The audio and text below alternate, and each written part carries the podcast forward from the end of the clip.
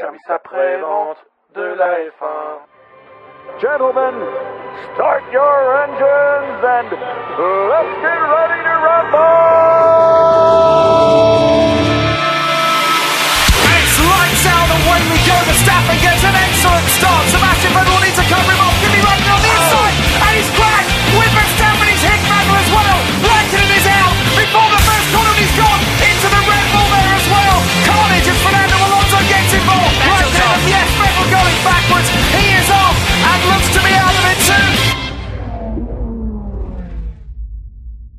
Bonjour à tous et bienvenue pour ce numéro du SAV de la F1 qui va revenir sur le Grand Prix de France.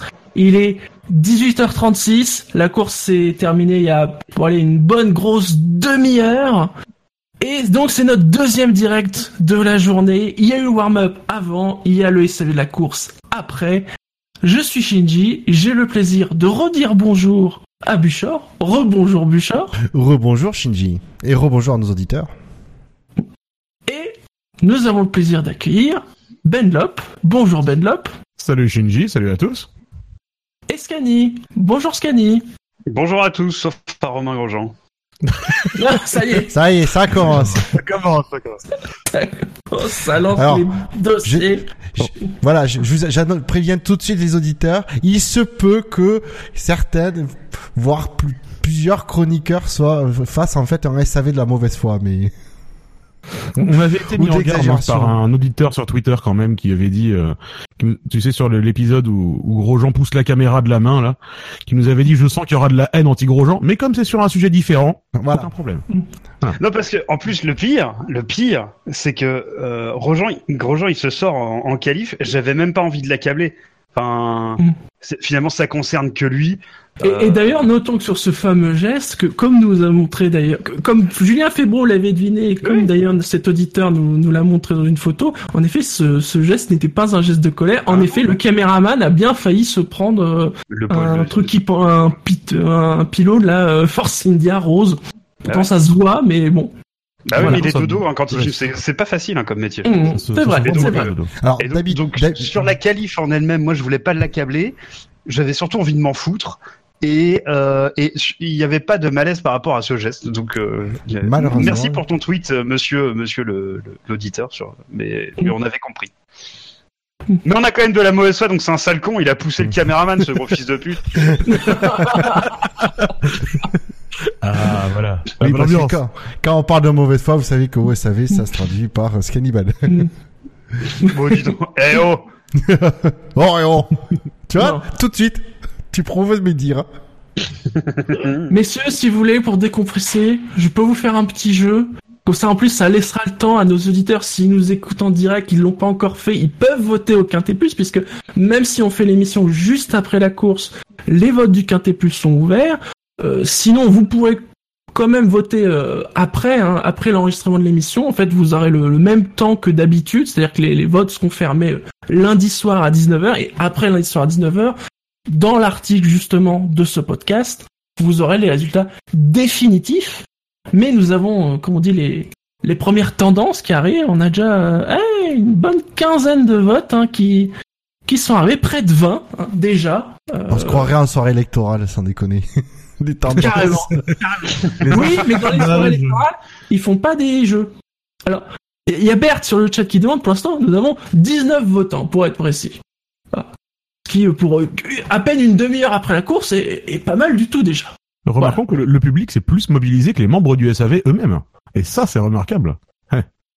On a déjà plus de Ouais. du public. Ah S'ils sont 19, Non, ils ça va. forcément plus déjà, j'ai envie de dire. Oui, oui, bah oui, bien sûr, bien sûr. Donc un, un petit jeu, un petit coup d'œil dans le rétro qui en est pas vraiment un, mais qui en est un quand même, Allez. pour commencer.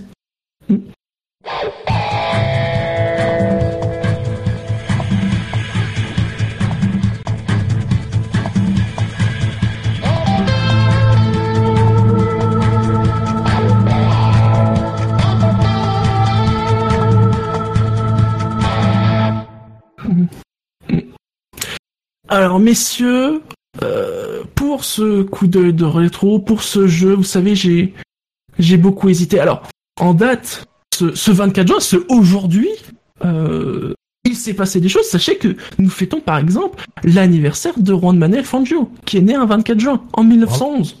Bravo, bravo. Applaudissements. Joyeux Ah, ni- anniversaire Non, mais il t'entend pas de, le, de la, de la Ah. De là où il est, non, De là- il t'entend pas. Non. Il écoute pas les gens de toute façon, c'est un con. Il y a eu aussi le, le Grand Prix des États-Unis Est en 1984, euh, qui était à Détroit, euh, 12e victoire pour Nelson Piquet, le premier podium pour Théo Fabi. Oui, c'était loin, il y a longtemps. C'était aussi un Grand Prix du Mexique, le Il y a 24 vraiment- juin. Il y a vraiment un mec qui s'appelait Théo Fabi ou c'était un pseudo? Euh, oui, c'est vraiment appelé Théo Fabi. euh, Attends, on dirait un mec qui, tu sais, il, il avait marqué type, type your nickname et il a fait euh, de la merde avec son clavier. Ouais, il a-. Marc, lui, Il il a de la chance. texte, Parce que les mecs qui ont pas de chance, ça donne des cannibales, donc. Bon, dis donc. Bon, dis donc. Le 24 juin 1990, c'était un Grand Prix du Mexique, donc 41e victoire pour Alain Prost, 100e Grand Prix pour Ayrton Senna et 99e victoire pour Ferrari quand même. C'était un double Ferrari d'ailleurs euh, devant Nigel Mansell. Le 24 juin, nous avons aussi un Grand Prix d'Europe au Nürburgring, une victoire de Schumacher et le premier meilleur tour pour Juan Pablo Montoya ce année, Ah, bah voilà une belle date. qui avait fait deuxième de la course. Quelle course? Europe euh, 2001. Europe 2001. Ouais, je me rappelle, pas. enfin ça me parle pas. Ok, cool. Je vais sûrement euh, façon. C'était aussi un 24 juin le Grand Prix d'Europe, mais à Valence. C'était la 29e victoire de Fernando Alonso. Et le dernier podium pour Michael Schumacher qui était troisième. C'était un Grand Prix de 24 heures? Alors, vu que c'était à Valence et que souvent on se faisait chier en regardant Valence, il est possible que quand tu l'aies vu, tu aies eu l'impression que la course durait 24 heures. 24 heures. Ah, c'est pour ça que c'est pour ça qu'Alonso a gagné. Voilà. Voilà. Ah, d'accord. C'était la seule F1 dans une course de F2. Voilà. Ah, voilà, je comprends mieux. Putain, j'ai eu Par, peur. par contre, vous êtes un peu méchant avec cette course, c'était Valence 2012, c'est ça? Oui. Euh, On s'était pas trop fait chier pour cette Valence-là en plus, à mon souvenir. C'était une des rares de Valence qui avait été acceptable. À mon Ah, tu vois, c'est Acceptable. Ah. Pour moi, c'est un, Non, co- c'est un compliment acceptable. C'est ça qui est Non, bien. c'est vrai, que je le vends pas très très bien non plus, effectivement. Non, mais- Et donc, bien sûr, ce 24 juin, c'est le 24 juin 2018, le retour du Grand Prix de France. Alors, j'avais quand même envie de faire des choses sur le Grand Prix de France. Alors, je me suis dit, je vais faire les, les, les, les vainqueurs. Mais je me suis dit, ces cons-là, si ça se trouve, les articles que Fab et Spider ont écrits, ils les ont lus. Donc, ils vont connaître les réponses. Tout à fait. Attends, Ah, puis je après, rappelle, c'est autre chose. Mais je Je les ai les ai lus. mais voilà. Mais ma souvenir, euh, Moi je les ai lus mais j'étais bourré donc. euh, non, je me souviens plus des titres alternatifs. euh, je me suis dit, c'est le Paul Ricard, le nom est rigolo, il y a peut-être quelque chose à faire avec Ah oui. les noms. des- Là, je suis Ah, plus Ouais, mais- Romain Grosjean. Ouais, mais alors écoute, euh, les noms de grands, les noms de circuits euh, sortis de l'automobile Verkehrs ou Übungsstrasse, bon, voilà, c'est pas c'est pas sexy, tu vois, euh, ou le Dallas Fairpark Park, euh, ou le qu'est-ce qu'il y a d'autre, le Enfin, moi, le bout d'international circuit, bon, c'était pas voilà. ton accent allemand, moi, personnellement, je trouve ça très sexy, Shinji. hein. Merci, merci, c'est vrai que je me sens un peu. euh, Bah, moi, j'ai une, de- moi, j'ai une demi-molle hein, depuis que t'as parlé allemand, mais bon, c'est gentil. C'est l'autorité. c'est sûrement ça. Et finalement, je me suis dit, après tout, c'est le retour du Grand Prix de France. Après dix ans d'absence, euh, quasiment pile d'ailleurs, hein, parce que le, tout dernier, euh, c'était vraiment plus dans, dans ces eaux-là, c'était le, le 22 juin. Et je me suis dit, mais pourquoi on ne se replongerait pas sur ce Grand Prix de France 2008 avec un petit vrai ou faux, parce que ça fait longtemps en plus que j'en ai pas fait. Et donc, vous allez avoir droit à des affirmations sur des choses. Et est-ce qu'on pouvait les faire en 2008 ou pas lorsqu'il y a eu le dernier Grand Prix de France Mhm. Ok, ok. je, je vous préviens tout de suite, il n'y a aucune, informa- aucune information là-dedans liée à la F1. C'est vraiment Ah. un beau jeu, bien dans la tradition. Hein, Ah, bah, euh, c'est, c'est là où tu vois que c'est Shinji qui a fait le jeu. Il y a aucun lien avec les femmes. Ah si, peut-être que dans les intitulés, il y aura peut-être quelques informations sur le Grand Prix Ouais, de France non, mais- 2008. Le lien avec la F1 voilà. est, plus, est au mieux vague, quoi. Voilà, exactement. Parfait, j'adore. Exactement. C'est bien. Vous allez, vous allez pouvoir voir et nous allons pouvoir peut-être répondre à cette question finalement. Est-ce que le monde a beaucoup changé euh, en 10 ans? Et bien évidemment, en bon normand, j'ai envie de vous dire, bah euh, oui et non. Ouais, bien évidemment. Peut-être oui, peut-être non. Voilà. Et donc, euh, ah, en plus, il y a des questions qui vont parler aux gens qui sont ici sur, sur dans cette émission. Et donc, la première affirmation, c'est, elle est toute simple. C'est lors du de l'avant-dernier, puisqu'on peut le dire, l'avant-dernier Grand Prix de France. Est-ce que vous pouviez aller sur une tribune à Manicourt, appeler votre maman avec votre iPhone et lui dire c'est super cool l'iPhone, je suis sûr de revenir à Manicourt les dix prochaines années? Alors, est-ce que j'ai le droit de répondre à la question Est-ce que je suis éliminé d'office? T'as éliminé Euh, d'office. tu as le droit, tu as le droit. Tu as le droit. Et la- la- pour moi, c'est tu pouvais pas faire ça. Bah non, moi, pareil, je dis la même comme Parce que parce qu'on savait déjà qu'ils qu'ils allaient parvenir. Ah. Ah, tu pouvais- c'est vrai, subtil, de ce point de subtil, vue-là. Subtil. Tu Euh, pouvais appeler ta mère avec un iPhone, parce que l'iPhone c'est 2003, je Sept. crois. 2007. 7 Bon, d'accord. C'est- Ah oui, c'est vrai, pardon, excuse-moi. Excuse-moi, c'est vrai que c'était un produit tellement innovant. Euh, je confonds avec les HTC qui faisaient la même chose depuis 2003. Excuse-moi. Oui. Je propose un drive-thru pour ce cannibale. merci, merci d'être, merci d'être tombé dans mon piège, Medlop. Non, C'est pas possible, c'est inconcevable. Voilà, j'ai fait le jingle à la bouche. sans- sans toi, je ne serais rien. Euh, mais par contre, on savait déjà que c'était le dernier. Oui. Alors c'est vrai qu'on savait déjà que c'était le dernier, mais la personne qui peut aller au Grand Prix, elle peut ne pas forcément le savoir, tu sais. Hein Ah oui, d'accord. Ah, Mais, c'est vrai que la personne qui va au Grand Prix n'a peut-être pas de mère, du coup, elle pourrait pas l'appeler. tout à fait. Mais disons que le sujet, le sujet c'était bien évidemment la question de l'iPhone, et en effet, l'iPhone est sorti. Oui. Ouais. Non, mais Oui, je pense qu'en fait, le piège, il est sur le fait que ce- tu tu sois dans la tribune. Et en fait, non, parce que comme il y avait toujours pas l'autoroute, tu pouvais pas accéder au, c'était la galère, tu pouvais pas arriver au grand, au circuit, quoi. Oui. Écoutez, j'ai pas non plus vérifié s'il y avait du réseau à l'époque à Manicourt.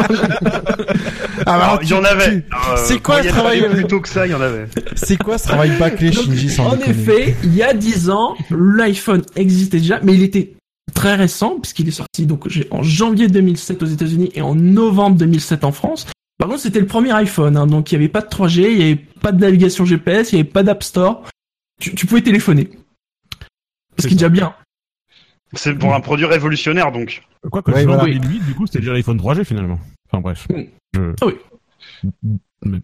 c'est vrai que- Mais tu pouvais téléphoner. Sinon, Bah, autre avec le téléphone de lancement. Oui. Oui. Entre deux séances, vous pouviez regarder une vidéo sur youtube.fr. Vous pouviez notamment voir peut-être Scanny faire l'hélicobit, mais seulement en 480p. Moi, Ah, je dis YouTube, ça existait avant. Mais euh, le Ah, point FR, je 2008, sais dans pas. 720p, tu devais y être Point disponible FR, c'est un piège. Ouais, c'est un piège, je suis d'accord. Moi, je dis non. YouTube.com, oui. Eh bien, le youtube.fr date de juin 2007. Allez. En même temps que, que d'autres YouTube de déclinaison internationale, le, le youtube.com date de novembre 2005 et le youtube.fr date de juin 2007. Euh, et alors pour information, si vous voulez voir donc l'hélicobit de Scani par exemple en 1080p, euh, il fallait attendre, il a fallu attendre novembre 2009. Quelle perte.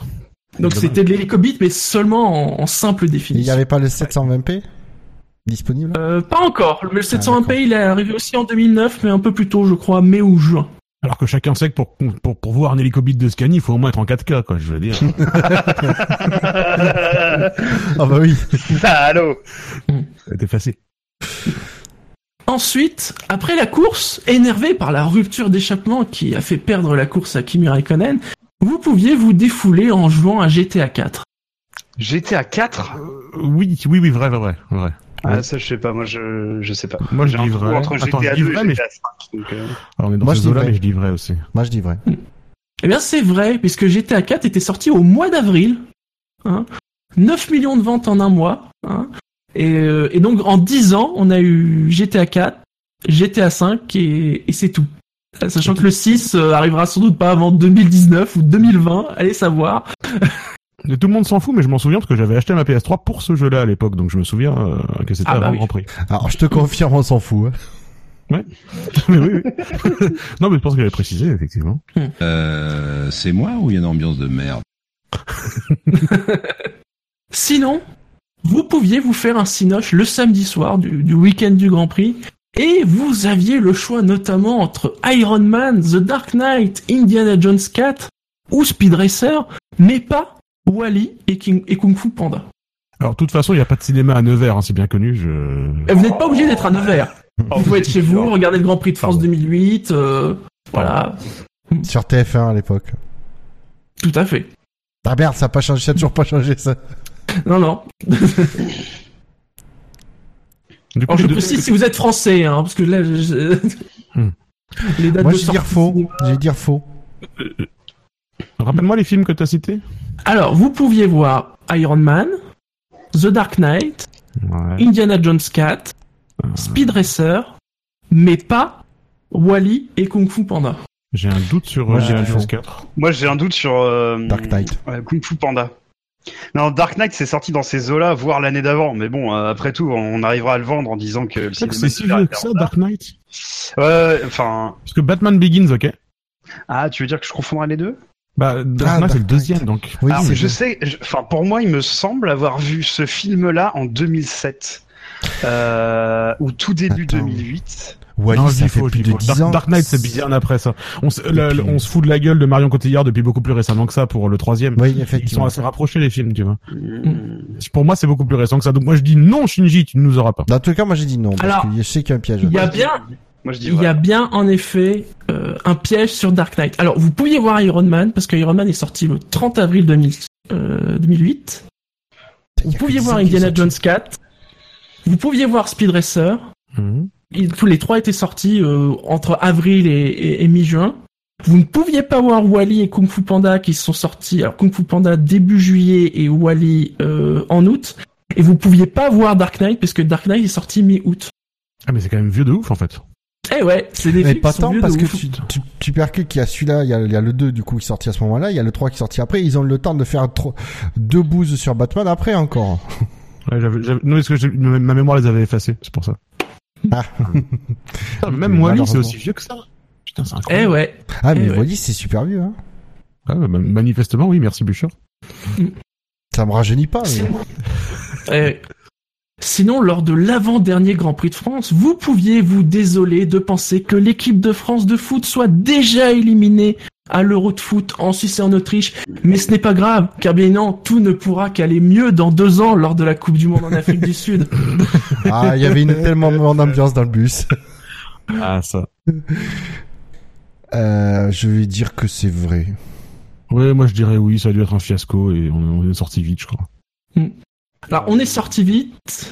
Et euh, c'est, en fait, ils ont été éliminés dès le 17 juin. Donc, en effet, quand il y a eu le Grand Prix de France, la France était éliminée euh, d'un groupe euh, qui comprenait euh, les Pays-Bas, la Roumanie et l'Italie. Ouais, mais c'est parce que tu vois, sur cette compétition-là, Domenech avait pas dit rendez-vous le 12 juillet. Tout à Il fait. ce qu'il a fait ensuite, ce qu'il avait fait deux ans plus tôt. N'est-ce pas? Mm. Qui avait fonctionné. Il l'a pas dit en 2010 non plus, il a bien fait. Oui mais Il parce bien savaient qu'ils allaient pas y aller. c'est un mec au moins il était honnête. Il tenait rendez-vous quand il savait qu'il pouvait y être. C'est ça. Respectons Sinon, ça, lors, ouais. de, lors de l'avant-dernier Grand Prix de France, après avoir été traumatisé par les premiers points marqués par Nelsinho Piquet lors de ce Grand Prix, vous pouviez vous plonger dans la lecture de l'intégrale des Harry Potter. Attends, Oh, elle est dure, euh, 2000, attends, c'est 2008 Oui, c'est bon. Ah, ah, attends, Il a l'air de savoir.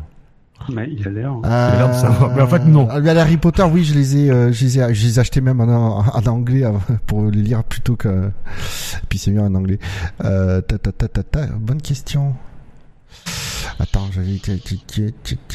Euh... Merde. On te voit prendre ton iPhone et regarder. euh, Non, non, non. non, non, je réfléchis parce que je sais que j'étais en BTS, que j'attendais le 5, le, pour ce, qui devait Enfin, sortir. il t'a traité de pigeon en disant que t'avais un iPhone quand même. connard. Sauf que j'en ai pas, donc je me sens pas, je me sens pas visé, ça, je... Et, euh, je vais dire, quoique je vais dire, non. Il devait, le dernier a dû sortir à l'automne, euh, à l'automne, euh, donc juste après, ou l'année d'après, mais. Alors, le, le septième tome de Harry Potter est sorti le 21 octobre, mais 2007. Donc, il était disponible. Ah merde! Putain, ça me Il était sorti le pas, quoi. 21 juillet 2007 euh, au Royaume-Uni. Hmm. Euh, par contre, côté cinéma, on en était encore qu'au cinquième. Euh, je- ouais. Tu vois que les films, ils les ont sortis beaucoup plus vite que les bouquins, parce que le, le, le cinquième Oui. bouquin, il a été très attendu. Hein. Oui, C'était parce que hein. euh, pour Harry Potter, je crois que le premier tome sort en 98 ou 99. chose comme ça. Donc, euh, il va y avoir 8 ou 9 ans, en effet, euh, pour tout sortir. Ah, ensuite, euh, alors une affirmation que ah, si vous trouverez peut-être en, en ayant du bol. Au lieu de vous extasier devant la troisième place de Yarno Trulli lors de cet avant-dernier Grand Prix de France, vous auriez pu lire le dernier tome du manga One Piece sorti, hein, le Ah ouais. 34e tome sorti un mois plus tôt. Euh, bon, 34 tomes, hein, ça, ça commence à faire beaucoup pour un manga, mais bon, c'est c'est un manga qui, qui, fait, qui est déjà publié depuis 8 ans. Bah, il Et est bon, on doit bien avoir dépassé donc, la moitié du manga, il y en a pas non plus encore pour 10 ans de parution. euh, Non. Tu tu- tu t'es fait plaisir là. Oui. Bah oui. bah, moi, je dis. Euh, c'était. euh, Attends, du coup, c'est quoi la question?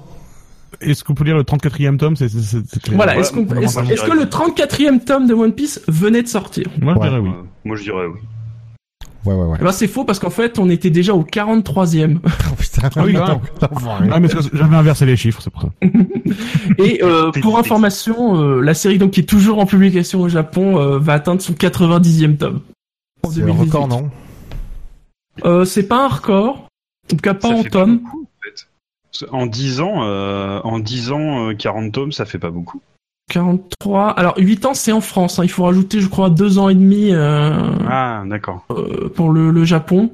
Hmm. Donc ça fait 4 tomes et quelques euh, à peu près euh, par an. Après, C'est- assez régulier. Bah, c'est toutes les semaines, normalement, il y a une partie. euh, Il y a un chapitre. Mais après, Ah, il peut y avoir des pauses, des choses comme ça. Ah, d'accord. Après, tu sais, le SAV de la F1 a toujours du public au bout de 10 ans, alors pourquoi pas hein. Oui, non, parce que ce qu'il faut expliquer, c'est que ce genre de manga, en fait, c'est un chapitre qui est publié dans un magazine hebdomadaire, et après les tomes, Mm. c'est c'est compilations de compilé. chapitres. Voilà, c'est les compilations en fait de ce qui est publié. euh. Donc c'est pas du tout le même est- principe de, de publication au Japon qu'en France. Un hebdomadaire, c'est un heb chameau avec une seule bosse, c'est ça? Tout à fait. Ouais. Sinon, un mec si- pas drôle, c'est Belnop ou comment ça Ouais, voilà, c'est ça. si, si vous étiez désespéré de voir les Honda en fond de grille, alors d'ailleurs, au Grand Prix de France 2008, ils n'étaient pas en fond de grille, parce que c'était les Force India qui étaient en fond de grille. Mais les Honda étaient juste devant. Bon. Mais si vous étiez quand même désespéré, vous pouviez toujours plonger dans la consommation de méthamphétamine, cette drogue rev- devenue à la mode depuis cette nouvelle série diffusée depuis quelques mois aux États-Unis. Non. Breaking Bad. Faux. Euh, faux. C'est faux, plus faux, récent que c'est ça, plus Breaking Bad. C'est vieux Breaking Ne Bad. me dis pas que, ne me dis pas qu'on est aussi vieux que ça. Moi, je dis Ah faux. si, c'est vrai. Non, c'est Non. Breaking Bad. Hein. Moi, je dis faux. Ah, c'est pas. Moi, je dis si Breaking. Bad, ça a commencé après, mais Ouais, ouais, ouais. C'est au moins Non, 2010, 9 Moi, je suis sûr que c'est Breaking Bad. Et il y a 7, il y a 7, 6 ou 7 saisons euh, de Breaking Bad, donc... Euh... 5, je crois, non? Mais quand bien même 5 plus une année euh, où les, les, les scripts, les scénarios, là, les scénaristes ils voulaient pas bosser, gna gna gna. Moi je te dis. Ah non, la grève des scénaristes est... Non, moi je pense que Breaking Bad c'est après la grève des scénaristes, non? Ouais, je sais pas. Je crois pas. Il me semble qu'il y a une demi-saison dans Breaking Bad au début. Non, mais ce qui est bien avec la grève des scénaristes, c'est que t'as l'impression que du coup, ils, ils ont eu le temps de trouver plein de nouvelles idées pour les dix années à venir, quoi. Mais surtout, ça, ça, ça a raccourci des saisons qui auraient été beaucoup trop longues sinon, en fait. Ouais, et du coup, les, séries ont, ont gagné en qualité. Du coup, moi je dis, moi je dis non, Scanny dit oui, Bouchard dit non aussi. Voilà. Eh ben, c'est Scani qui a raison, parce que la série a commencé le 20 janvier 2008. En effet, après euh, la grève, euh, ce qui fait que je crois que la, la saison est plus courte par rapport au nombre d'épisodes qu'ils avaient prévu, sur la chaîne câblée EMC. Oui, mais c'était pas en France, hein. Oui, mais tu sais très bien qu'on téléchargeait déjà comme des porcs à l'époque.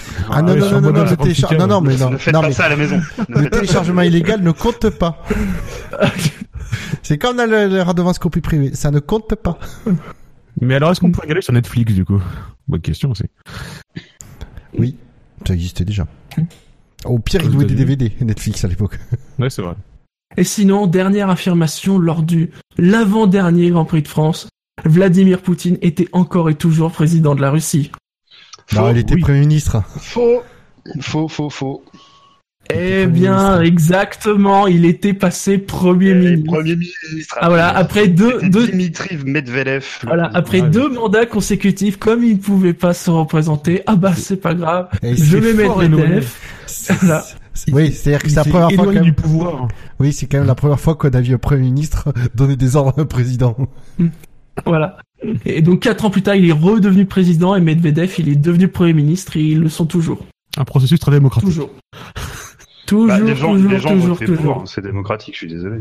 Oui, Écoute, officiellement, la Russie est une démocratie. officiellement, absolument. Tant que ce pays aura les plus belles femmes du monde, ce sera le meilleur pays du monde. Et c'est comme ça et c'est tout. J'imagine que ça se discute aussi. Ah, tu vois? Hmm. Écoute, tant que Ah bah, les joueurs très de l'équipe de. France sont sur le sol russe, la, démo- la Russie est un pays démocratique. C'est vrai. Oui, oui, si tu veux. Allez, messieurs. Bah, déjà bravo. Vous avez plutôt bien, bien répondu. Vous, êtes évi- vous avez évité de tomber dans, dans les pièges. En tout cas, dans certains. Est-ce qu'on aurait pu à l'époque tweeter sur le French GP déjà? Je crois que oui. Oui. C'est possible, je pense, 2006, Il me semble Twitter. Non, 2007. De peut-être 2008 Twitter, non? Ah, 2008 peut-être. Écoute, je vais faire une recherche en même temps pendant que pendant que la transition se fait. Par contre, les écuries pouvaient pas poster de petites vidéos, ça c'est sûr. Ah, ça, non, ils avaient pas le droit. Ah, puis ils que avaient ça- pas le débit non plus, hein. euh. Oui, ça. Oui. Très bien, messieurs. Et bien, après ce quiz, nous allons commencer par les notes de ce Grand Prix et la, la question habituelle de, de façon globale. Qu'avez-vous pensé de ce Grand Prix de France 2018 cette fois-ci? Bah écoute, moi j'ai, je honnêtement, je craignais une Barcelone.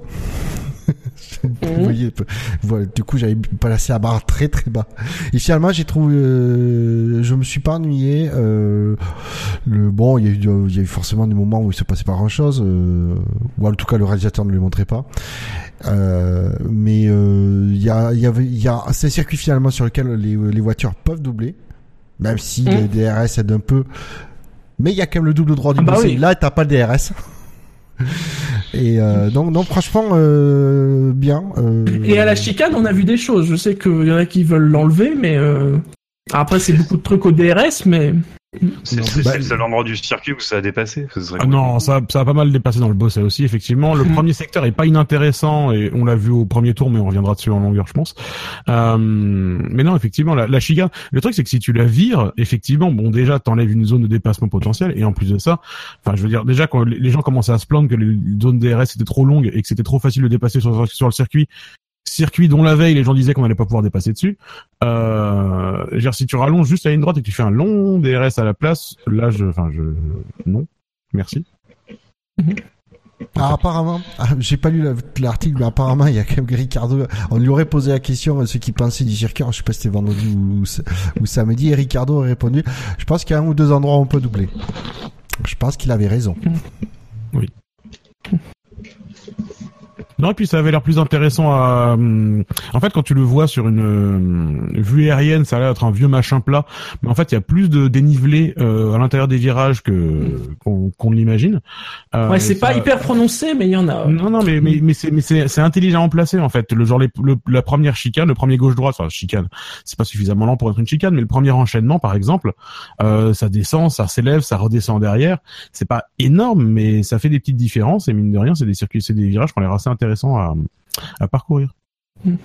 Ah, Sachez que pour l'instant, euh, par rapport à la vingtaine de votes qu'on a, euh, la moyenne du public, hein, juste du public, est à 12,93. Mhm. Donc euh, plutôt, voilà, une note, des des des, moy- des notes, pardon, qui vont, voilà, du, en tout cas plutôt dans le positif, hein, par rapport aux notes, sans être extraordinaire, mais dans le positif. Avec quand même, je vois, sans entrer dans le détail, il y a, euh, il y a du 17, du 15, euh, du 16. Donc, euh, visiblement, la, la course, elle a eu ses qualités. Au niveau des notes euh, des chroniqueurs du SAV, ceux qui ont eu le temps d'en envoyer, euh, Ben Lob, toi, tu as mis un 15,10. Ah. Absolument. Ah oui, effectivement. Buchor, tu as mis un 12. Euh, Fab a mis un 11. Alors, Jessam, lui, par contre, il a pas du tout aimé. Il a mis un 2. Marco a mis un 11,51. Redscape un 9. Scani, tu as mis un 6. J'ai mis un 12. Ah, tu, tu peux juste apporter une petite correction en ma note, s'il te plaît? Bien sûr. Tu mets 0,45, s'il te plaît. Ok. Parce qu'il faudra que ce soit dit dans le SAV. Le Ricard, c'est 45, c'est pas 51. 51, c'est le pastis. Alors, il n'y en a pas circuit Paul Pastis, quoi. C'est vrai, c'est vrai. S'il vous plaît. c'est des choses qui comptent dans la vie. Circuit Paul Pastis, quoi. Putain, ça, ça sonne très bien. Ça sonne aussi bien que le Régis Picombia Coursing Team. Ouais, qui, était, qui était de sortie sur le parking du Super U ce week-end. Hein, Oui, que, c'est vrai, c'est vrai, c'est vrai. Parce que le circuit, vous le trouvez beau. Enfin, je suis désolé, mais euh, franchement, le, le Super U qui est à côté de chez moi, je vous fais pareil. Hein, puis euh, Non, je Non, alors, pas par contre, non. sur le tracé, de ça, par contre, sur le le- la- l'aspect esthétique, les, les vues d'hélico, ça m'a ça m'a choqué. C'est tu trouves en fait ou quand tu vois les caméras embarquées, tu vois que les abords du circuit, c'est pas euh, la panacée quoi. C'est pas. Bah, c'est l'arrière-pays Varois, hein, c'est, euh, voilà, mais- c'est sec, hein. Ouais, Et un bah, aéroport. ça. la- l'arrière-pays, la- l'arrière-pays, il est sublime. Moi, c'est pas le problème. C'est ce qu'il y a entre la voiture et l'arrière-pays. Allemande. Oui. C'est Ah, vrai non, que pas- de désolé, c'est quand même pas pas extraordinaire. Moi, je suis navré, c'est pas possible. C'est ce qui fait que c'est un parking. Le reste, c'est le reste, c'est c'est superbe. Après, euh, euh, D'ailleurs, on l'a vu pendant la course, hein, euh, quand il y a eu des coupages. On peut Voilà, pas dire que c'est beaucoup ralenti. Hein. On l'a vu, on l'a vu aussi avant, c'est-à-dire que visiblement il y a, il y a plein de gens euh, qui se sont posés euh, beaucoup de questions sur le spectacle auquel ils allaient aller, euh, qui se sont dit tiens c'est marrant, ah il y a un circuit avec 60 000 personnes en haut d'une montagne, ah il y a une autoroute pour y aller, ça va être trop cool, je vais y aller pile avant que ça commence. voilà, enfin je sais pas, ils, enfin, ils sont cons les gens ou euh, comment ça se passe? Enfin, je sais Bah, pas, il y a, il y a une infection de Romain Grosgentiste euh, aiguë là en France quoi, en ce moment ou comment ça se passe? Enfin, moi, j'ai pas compris. Hein. J'ai pas compris le délire. C'est n'importe quoi. Mais vraiment, c'est n'importe quoi. C'est quoi ces gros mongols qui sont allés au circuit quoi deux heures avant et qui ont tout raté parce que évidemment qu'il y a. Ah non non, il y a des gens, ils sont, ils sont pas, il y a des gens, ils se sont retrouvés dans des bouchons, ils sont pas venus euh, deux heures avant. hein. Non mais ils ont prévu d'y être combien de temps à l'avance? Une Bah, heure, deux Ça, heures. par contre, ça, je, Ah, ça, non, je sais eh pas. ben, tu non, mais tu vois, tu t'organises en conséquence. Tu vas, tu vas la veille, ou alors tu vas euh, extrêmement tôt le matin. Tu vas pas une demi-heure avant que ça commence. C'est n'importe quoi. À la décharge des clones de Romain Grosjean, euh, manifestement le premier jour ça a été vraiment particulièrement compliqué. Et Oui. ce qu'on ce qu'on continuait à lire un peu partout, en fait, c'était un peu les la, la conséquence de ce premier jour qui a été vraiment, vraiment, vraiment très difficile. Où les gens étaient bloqués genre 4-5 heures sans bouger dans leur bagnole. Il y a des gens qui disaient on a fait genre 7 km en 2 heures et demie, quoi. Donc c'est pas beaucoup en voiture, tu vas plus vite à pied. Euh, donc bon, ça avait pas l'air fou sur les premiers jours. Il paraît que c'était mieux sur les derniers jours, mais après, euh, bon, bah on sait comment À partir du moment où il y a une mauvaise réputation qui se construit, ça mais- fait l'escalade, etc. Non, mais- Après, non, je te rejoins sur un truc, c'est que euh, les gens ont passé leur temps à gueuler là-dessus et au bout d'un moment, enfin, je veux dire, si tu vas à Spa, c'est la même merde. hein. Non mais Enfin, tu euh, vas à Spa, c'est pareil. Tu, tu c'est pareil. Tu vas à Silverstone, c'est pareil. Tu vas dans n'importe quel festival, c'est la même chose. Et il y a que 20 000 personnes. Tu vas au Hellfest, c'est pareil. Mm. C'est n'importe quoi. Moi, je comprends même pas pourquoi on en a parlé. Je comprends même pas. Enfin, j'imagine que euh, parce que j'ai du mal à croire que ce soit les gens du coin euh, qui, qui qui aient été surpris. on dit les euh, gens du je- coin. Ouais, les gens du coin. Euh, par contre, je, enfin, je sais pas, c'est, il y a un délire. euh, je, je sais pas, c'est, nos amis de la capitale qui découvrent le monde. Comment ça se passe? Enfin, moi, je comprends pas. hein. Vraiment, je comprends pas. À Manicourt, c'était pareil. Tu, enfin, encore une fois, tu vas dans n'importe quel festival. Bah ouais, mais tu vas pas une heure avant que ça commence. T'es con, quoi. Tu sais que t'en as pour trois heures à rentrer sur le site minimum. Enfin, c'est quoi ce délire? Apparemment, c'était, j'ai l'impression que d'après les gens, ici, ils s'attendaient à avoir des bouchons, mais apparemment, c'était vraiment tellement catastrophique que c'était, euh, Mais tellement catastrophique. Euh, 3 heures pour 10 kilomètres. Euh, Sincèrement, tu vas dans n'importe quel festival, bah, les 10 derniers kilomètres, euh, ouais, tu mets une heure et demie, deux heures, trois heures à le faire. Enfin, c'est pas spécifique au Grand Prix de France. C'est spécifique au fait que on fait à un endroit quelque chose qui concentre beaucoup de gens et qu'on n'a pas dimensionné la route pour ces deux jours-là, mais pour le reste de l'année. Enfin, je sais pas, je comprends pas. Enfin, moi, ça m'a saoulé. À chaque fois qu'ils en ont parlé, ça m'a gavé, quoi. Bah, moi, ce qui m'a gavé, c'est que du coup, on entendait beaucoup trop parler de ça, en fait. Et, Mais euh, surtout, c'est un non-sujet, quoi. non, bah, non seulement ça, et puis comme je te dis, en plus, à mon, à ce que j'ai cru en lire, c'est qu'effectivement, c'était, les problèmes étaient très concentrés sur le premier jour où ça a découragé beaucoup de gens, mais que les jours suivants, le samedi et le dimanche, étaient beaucoup plus fluides. Et je veux dire, on n'a pas vu une épidémie de tribune vide dimanche non plus, tu vois. Donc les gens qui oui, disaient, regarde Scanny, comme le dit Fab, faut arrêter. La plupart des gens sur place avaient jamais vu ça et pourtant la routine était la même. Ah, Ils ont jamais vu quoi, mais évidemment, c'est. Enfin, Mais parce quoi que c'est pas 2-3 heures, c'est 5-6 heures de, de bouchon dont on parle. T'as l'impression que les gens ils sont venus euh, genre 30 minutes avant les essais. Non, ils sont partis tôt, comme normal en effet, parce que euh, on se doutait bien qu'il y aurait du monde sur la route. Ils sont restés méga longtemps dans des bouchons. Allô? Oui. Non mais c'est parce que je crois que ma connexion déconne. Non mais enfin, euh, je- enfin encore une fois, hein, sincèrement, euh, moi ce que j'ai vu et entendu, c'est dans le même ordre de grandeur que Benlop. Euh, c'est trois heures pour les 7-8 derniers kilomètres. Euh, franchement, enfin, je sais pas, mais aller en festival et c'est la même chose quoi. Non, surtout quand tu quand tu te baladais week-end, sur c'est le Hellfest, euh, tout le monde essaye d'arriver le jeudi ou le mercredi. Euh, pour pas se faire chier parce que si tu vas le vendredi t'es mort si t'arrives si t'arrives après 14 heures t'es baisé surtout, Et la preuve que leur, la- la- la- on le souligne sur le, sur le chat, la preuve que leur gars était bien de la merde, c'est que quand ils ont changé, ça allait mieux. Oui, non, les premiers jours étaient pas à la hauteur, mais le truc c'est que si tu veux aussi sur Twitter, sur Reddit ou quoi, tu pouvais facilement lire énormément de gens qui disaient ah du coup ça nous décourage, on va pas y retourner, on va pas y aller ce week-end, etc. Bon déjà c'est abusé parce qu'en vrai t'as payé tes billets pour aller au circuit, je suis désolé, mais à un moment donné t'y vas. Hein. Euh, à moins vraiment de rouler sur l'or comme des gros tarés, après je ne juge pas, mais euh, mais mais on n'a pas vu une épidémie de tribune vide. Enfin les gens ils y sont allés quand même, donc même si l'organisation a été compliquée peut-être sur, les- sur le ou les Euh, sur les essais libres 1, il y avait des tribunes qui étaient quasiment vides Ouais, parce que sur les gens les- étaient dans les oui mais mais c'est sur les essais c'est libres, t'as toujours des tribunes vides. Ouais, les essais libres, de toute façon, il y a jamais son père à un moment donné. Enfin, c'est, ouais, pour le GP3, il y a eu personne. Bah, c'est bien, ça les a pas trop changé. Euh... non, mais voilà, je. Ça leur a pas mis la pression, ouais. Ouais, voilà, au moins, ouais. Bah, ça, putain, le GP3, on voit qu'ils ont pas eu la pression d'ailleurs. Je vous ai regardé la course. Mais, euh... mais voilà, oui, non. Effectivement, il y a probablement eu des problèmes d'orga euh, sur le premier Ah, jour. il y a pas eu, enfin, c'est pas probablement, il y a eu des problèmes. d'organisation. Oui, oui, non, mais voilà, quand je dis probablement, je suis optimiste, mais il y a eu des problèmes d'organisation le premier jour, c'était compliqué d'accès.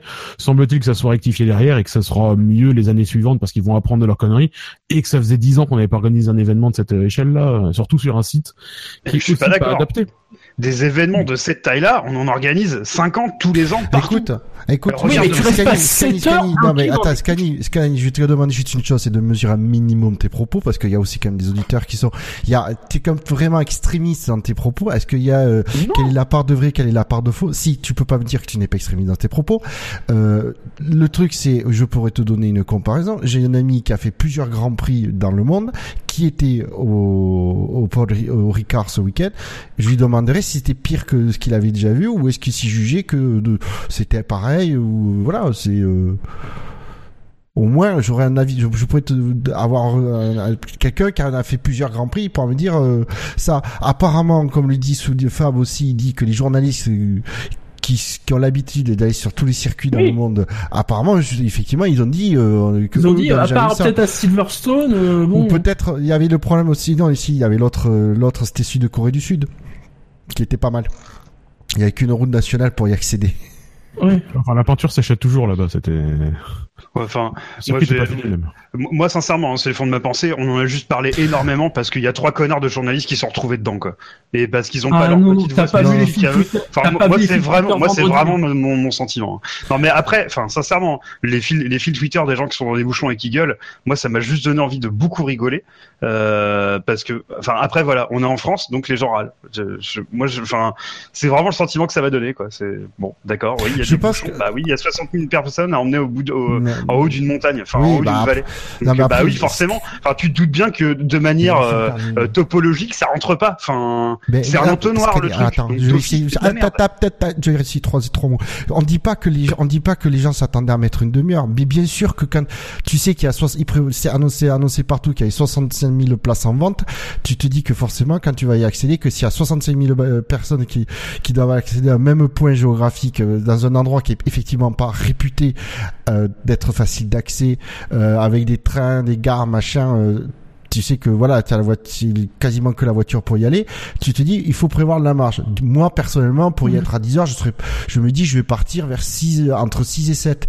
Si, en prévoyant quand même, tu te dis, bon, ça fait partir tôt, euh, tu te dis, ça s'étale un peu, les arrivées.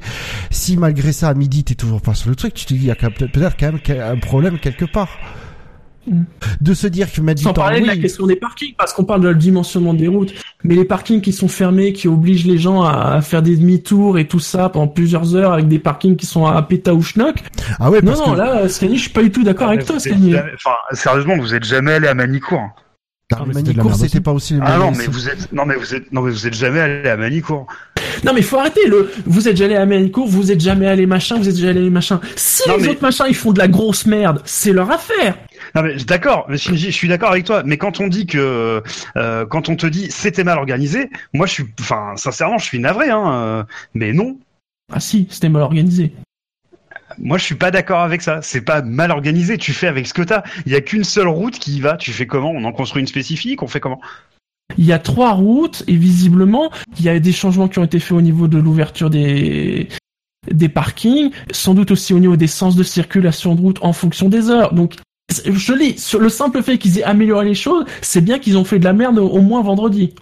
En tout cas, qu'il y avait un axe d'amélioration. Voilà. Après, bon, comme on, comme on dit, je, enfin, je pense qu'il y a eu un, un phénomène assez fort de chambre d'écho sur les problèmes qu'il y a eu, notamment concentrés sur le premier jour, euh, et qui ont, honnêtement, c'est vrai que il y avait encore un bout de sujet de canal avant la course où ils ont réévoqué le fait qu'il y avait des embouteillages. J'avais envie de dire effectivement, c'est bon, on, on sait, on est au courant.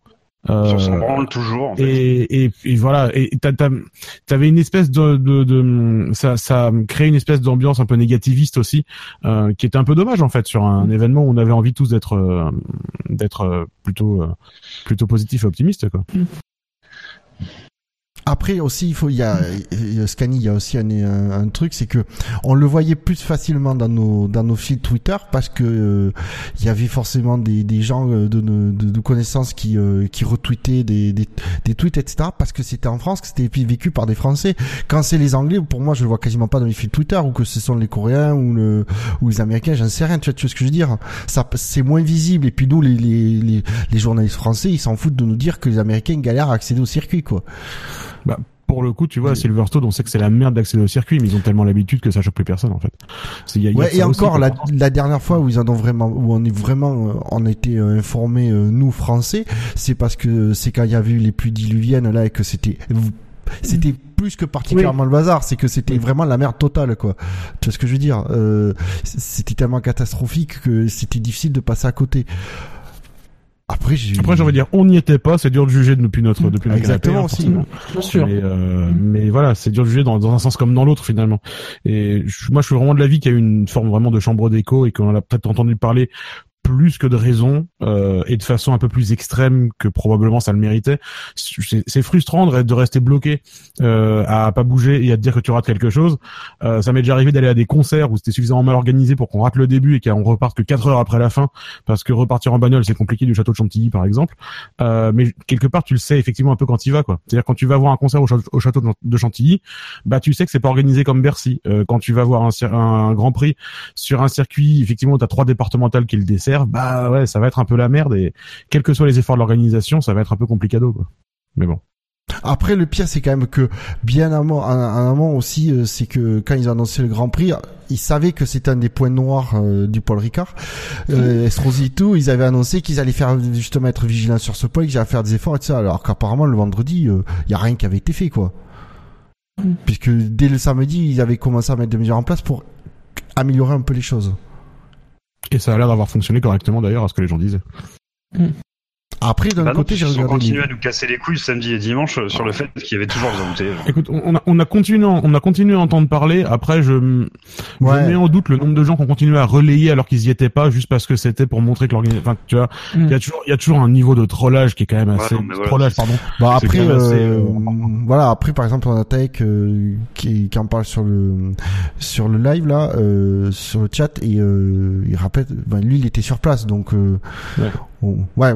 Moi, voilà, j'étais pas sur place, je me perdrais, je me permettrais quand même pas à un moment donné de faire un jugement définitif, euh, alors que on a quand même plusieurs échos qui nous disent c'est vraiment. Tu dis les mecs, ils, partaient avant les fins des séances. Euh, Taek, du coup, il en est même pas, il y est même pas allé. euh, si, je- si, Non, mais- si, si je dis pas de conneries, il, il avait, il avait pensé qu'il, comme Alors- quoi, il était même pas allé voir le Grand Prix aujourd'hui. C'est une grosse nouveauté, hein. euh, c'est-à-dire qu'il y a 10 ans, donc euh, c'était à Manicourt. Euh, moi, j'ai la plupart de mes amis, et je l'ai même fait un an, on partait à la fin de l'avant-dernier tour euh, pour pas être dans les embouteillages en fait. Parce que sinon, tu perdais 4 heures. Encore une fois, je veux pas te dire vous êtes jamais allé, mais euh, c'est juste que. Enfin, ouais, je, ouais, enfin, en fait, ça me casse les couilles comme sujet, c'est vraiment de la merde. Je comprends même pas pourquoi on en parle, on s'en branle. Quoi. Enfin, organisez-vous, arrêtez d'être con. Enfin voilà, moi c'est ce qui, c'est voilà, c'est tout ce que je me suis dit euh, quand j'ai vu ça. Quoi. Messieurs, dans Ouais, ce cas-là, fermons le sujet, passons à autre chose, et passons à la course. Et oh, c'est quand même le quintet plus souvent. Avec un jingle qui ne part pas. Je propose que, Ah, que merde. Ben Neuf le passe à la main.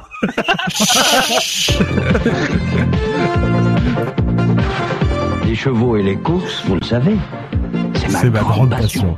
Tiercé Magazine avec Omar Sharif, la passion de gagner. Les courses, avec le journal Tiercé Magazine, bien sûr. J'en ai fait un, un, un- un petit bout à la bouche pour te faire plaisir. Merci. Oh messieurs, est-ce que vous... On va parler des événements quand même du, du premier tour. Hein Lesquels vous, bah, c'est que- Alors vous, vous préférez lequel? Celui avec Vettel euh, Celui avec les Français? Alors, que pour moi, il est lié, donc. euh, Je propose qu'on retire Ah, c'est le drapeau français, euh, d'ailleurs à Grosjean, parce qu'il est pas français. Non, Oui, il est suisse. il est vraiment passé suisse ce, ce Ah. aujourd'hui. Aujourd'hui, il est devenu Ouais, mais suisse les deux autres, ça va, ils sont français. Oui, non, les deux autres, ils sont normands même, effectivement. Des gens de qualité, les Normands. Sauf. Dino. Non, ça m'arrange en fait que C'est tu vrai. dis no- normand parce que quelque part ça me permet de me dédouaner moi. Mais Donc, bah, par où commencer euh, Effectivement, par le, par le, par le premier freinage. Bah, le premier truc qu'on a vu, c'est pas le freinage de Vettel. Le premier truc qu'on a vu, c'était les bouts de carbone qui dégageaient dans la ligne droite. ah non, on a mis un moment avant de les voir. Ah, on les a vus tôt, Ah non, tôt, non, on les a hein, vus direct, hein. Pas comme Toto suis mais on les a vus vraiment euh, tôt, vraiment. Le, le Mais- premier truc qui m'a surpris, c'est que Villeneuve, il en a eu rien à branler du rendez-vous au premier virage. Oui, c'est vrai. Et il a parlé direct en mode Ah, mais il a pris un super départ, Vettel Ah bah, Ah, Après, c'est vrai que le, après, le premier virage, c'est c'est un peu comme en Russie, tu sais, c'est pas vraiment un premier freinage et tout. euh. Donc, mais lui, il s'en fout.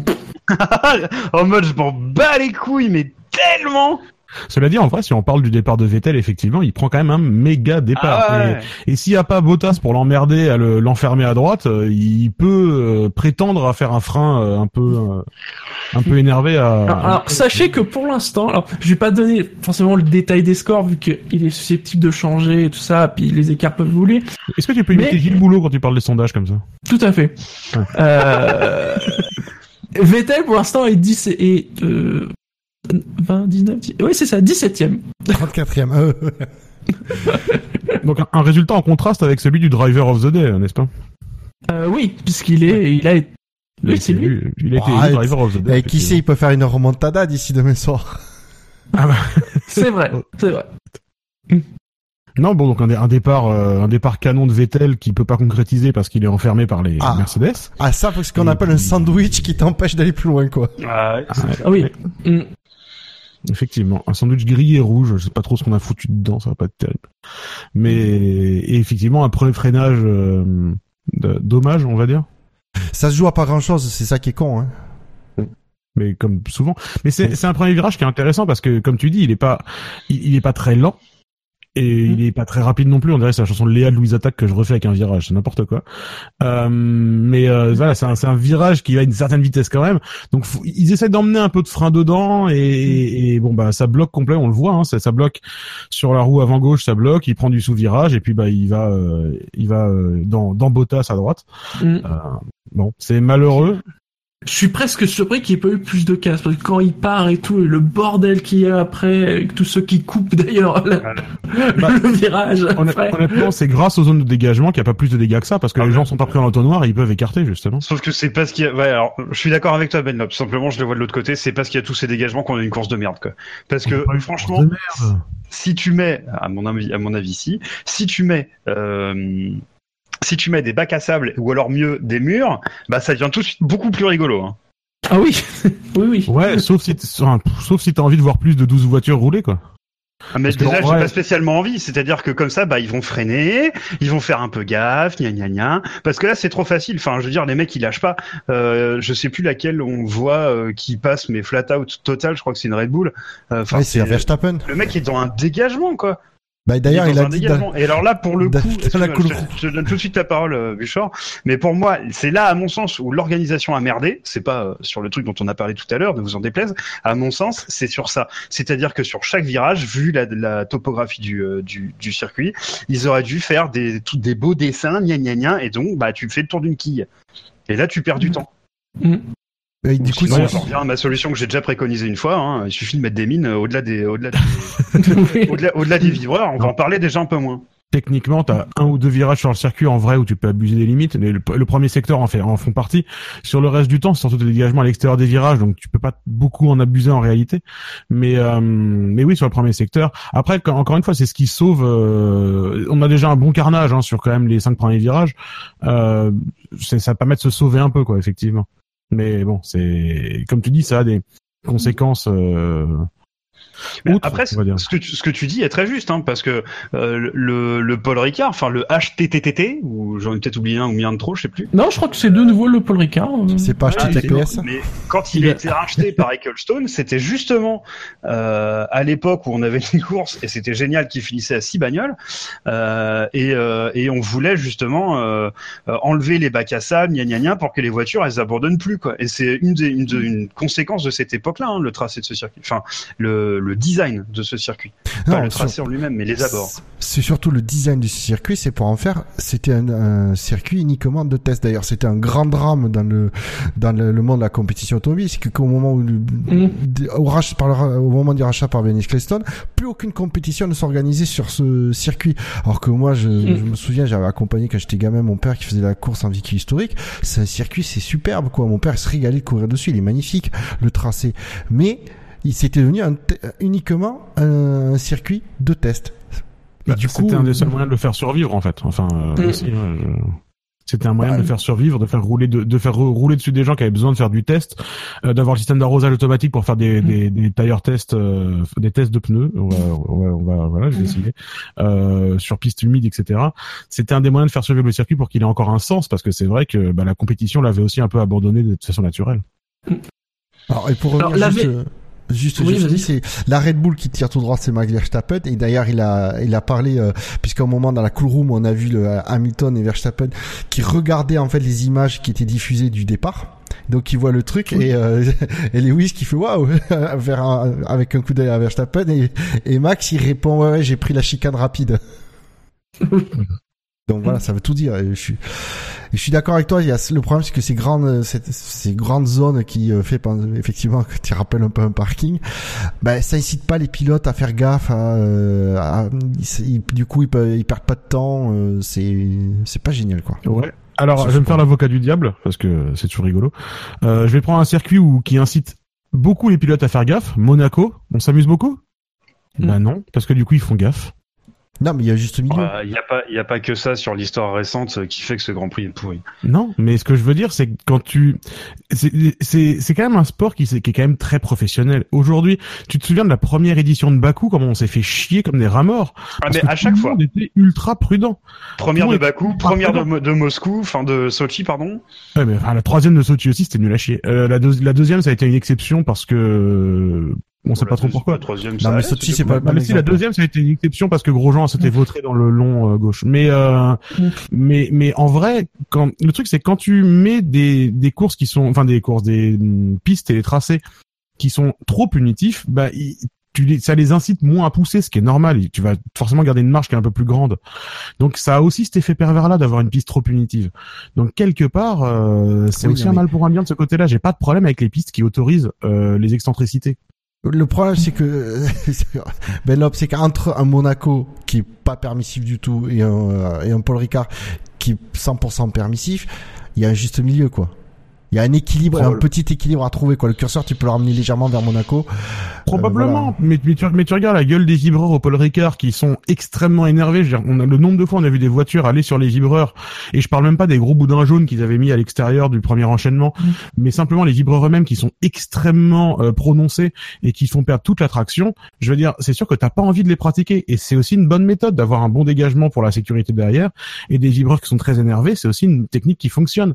Alors Ok, on peut trouver ça visuellement moins bien. Moi, je trouve que ça donne aussi du caractère visuel à la piste. Elle a une identité qui est forte, qu'on peut aimer ou, ou qu'on peut pas Ah, ça, aimer. c'est sûr. Mais, mais, je- mais je, honnêtement, j'ai pas de problème particulier avec ce genre de tracé. Ça me, ça me, ça me choque pas. Et c'est dans l'air du temps et c'est ce dont on a besoin pour. Si c'est ce dont on a besoin pour faire rouler des voitures, bah, je préfère faire ça plutôt que de voir disparaître des pistes, en fait. Il y a Wico qui demande quel serait pour vous un équilibre d'un circuit suffisamment punitif, mais pas trop? C'est pas. Dans les circuits du calendrier, voilà. C'est pas. Bonne question ça. Pour moi, C'est Monza. ouais. Monza. C'est pour moi Monza est vraiment ultra punitif à cause de ces putains de virages Tascari de merde. C'est vrai. Non, toi, c'est les Lesmo, tes ennemis, je te rappelle. le deuxième Bah, les Lesmo, normalement. La Oui, c'est vrai. Tascari En fait, les- tous les virages sont tes ennemis, quoi, globalement. Oui, voilà. Mais, euh, ouais. Mais ouais, ouais, Monza est punitif. Euh, bah, euh, tu ne l'aimes pas, Scani, mais euh, sur le calendrier, plus cette année, mais euh, la Malaisie. Ouais. Très grande piste, Mhm. dégagement euh, safe là où il faut, mais en même temps. Si euh, tu sors, faut tu perds du temps. oui, mais déga- Hmm. dégagement en, en gravier. Pas que. En Malaisie, il y a beaucoup de dégagements des- asphaltés aussi. Ah ouais, t'as beaucoup Ah ouais, de je, je les revois pas. Premier virage. euh, Moi, le je les connais bien, euh, les dégagements. Prix. Ouais. En Le long droit de Kitsoul, Scani, tu sais, là, le long droit de Kitsoul en Malaisie avec le freinage, avec le Ah freinage. putain, oui. Ouais, voilà, bah, voilà, celui, celui-là, vu ta réaction, c'est celui auquel tu penses. Euh, bah, il a, il a un long dégagement en asphalte aussi à gauche. Euh, le, le double droite rapide, un très très grand dégagement en asphalte également. Là où c'est nécessaire, il y en a, et là où c'est pas nécessaire, il n'y en a pas. Cela dit, au Paul Ricard, il y avait quelques dégagements en gravier aussi qu'on a pu voir euh, pendant le, le premier tour aussi. Mais le, le, beaucoup, le, compro- le bon compromis, c'est peut-être aussi euh, les États-Unis, où il y a beaucoup de dégagements en asphalte. Oui. Alors, ouais, après, Et si que on tu parle peux de... vite te rater, ouais. Ouais, Ouais, après, après, si on parle de bon compromis États-Unis, je vous rappelle quand même la polémique de l'an dernier avec Verstappen qui coupe le dernier virage parce qu'il y a un dégagement d'asphalte à l'intérieur. Ouais, mais euh, si tu exclus cette euh, cette, cette polémique, Ouais, euh, après- pour moi, après, les- c'est- pour- en fait, pour moi, les, les les les dégagements sont bien faits dans le sens où ils pardonnent une petite erreur, mais une grosse erreur, et tu finis dans un bac ou un mur. Ouais, t'as, t'as aussi, enfin, tu vois, la, la fin du premier secteur aux États-Unis, t'as tout le S. Et ça Mhm. finit avec un virage à gauche assez prononcé qui monte là. Mhm. Tout le monde sort en dehors des limites de la piste et ça a toujours été quelque chose qui a été discuté quand ils sont allés là-bas.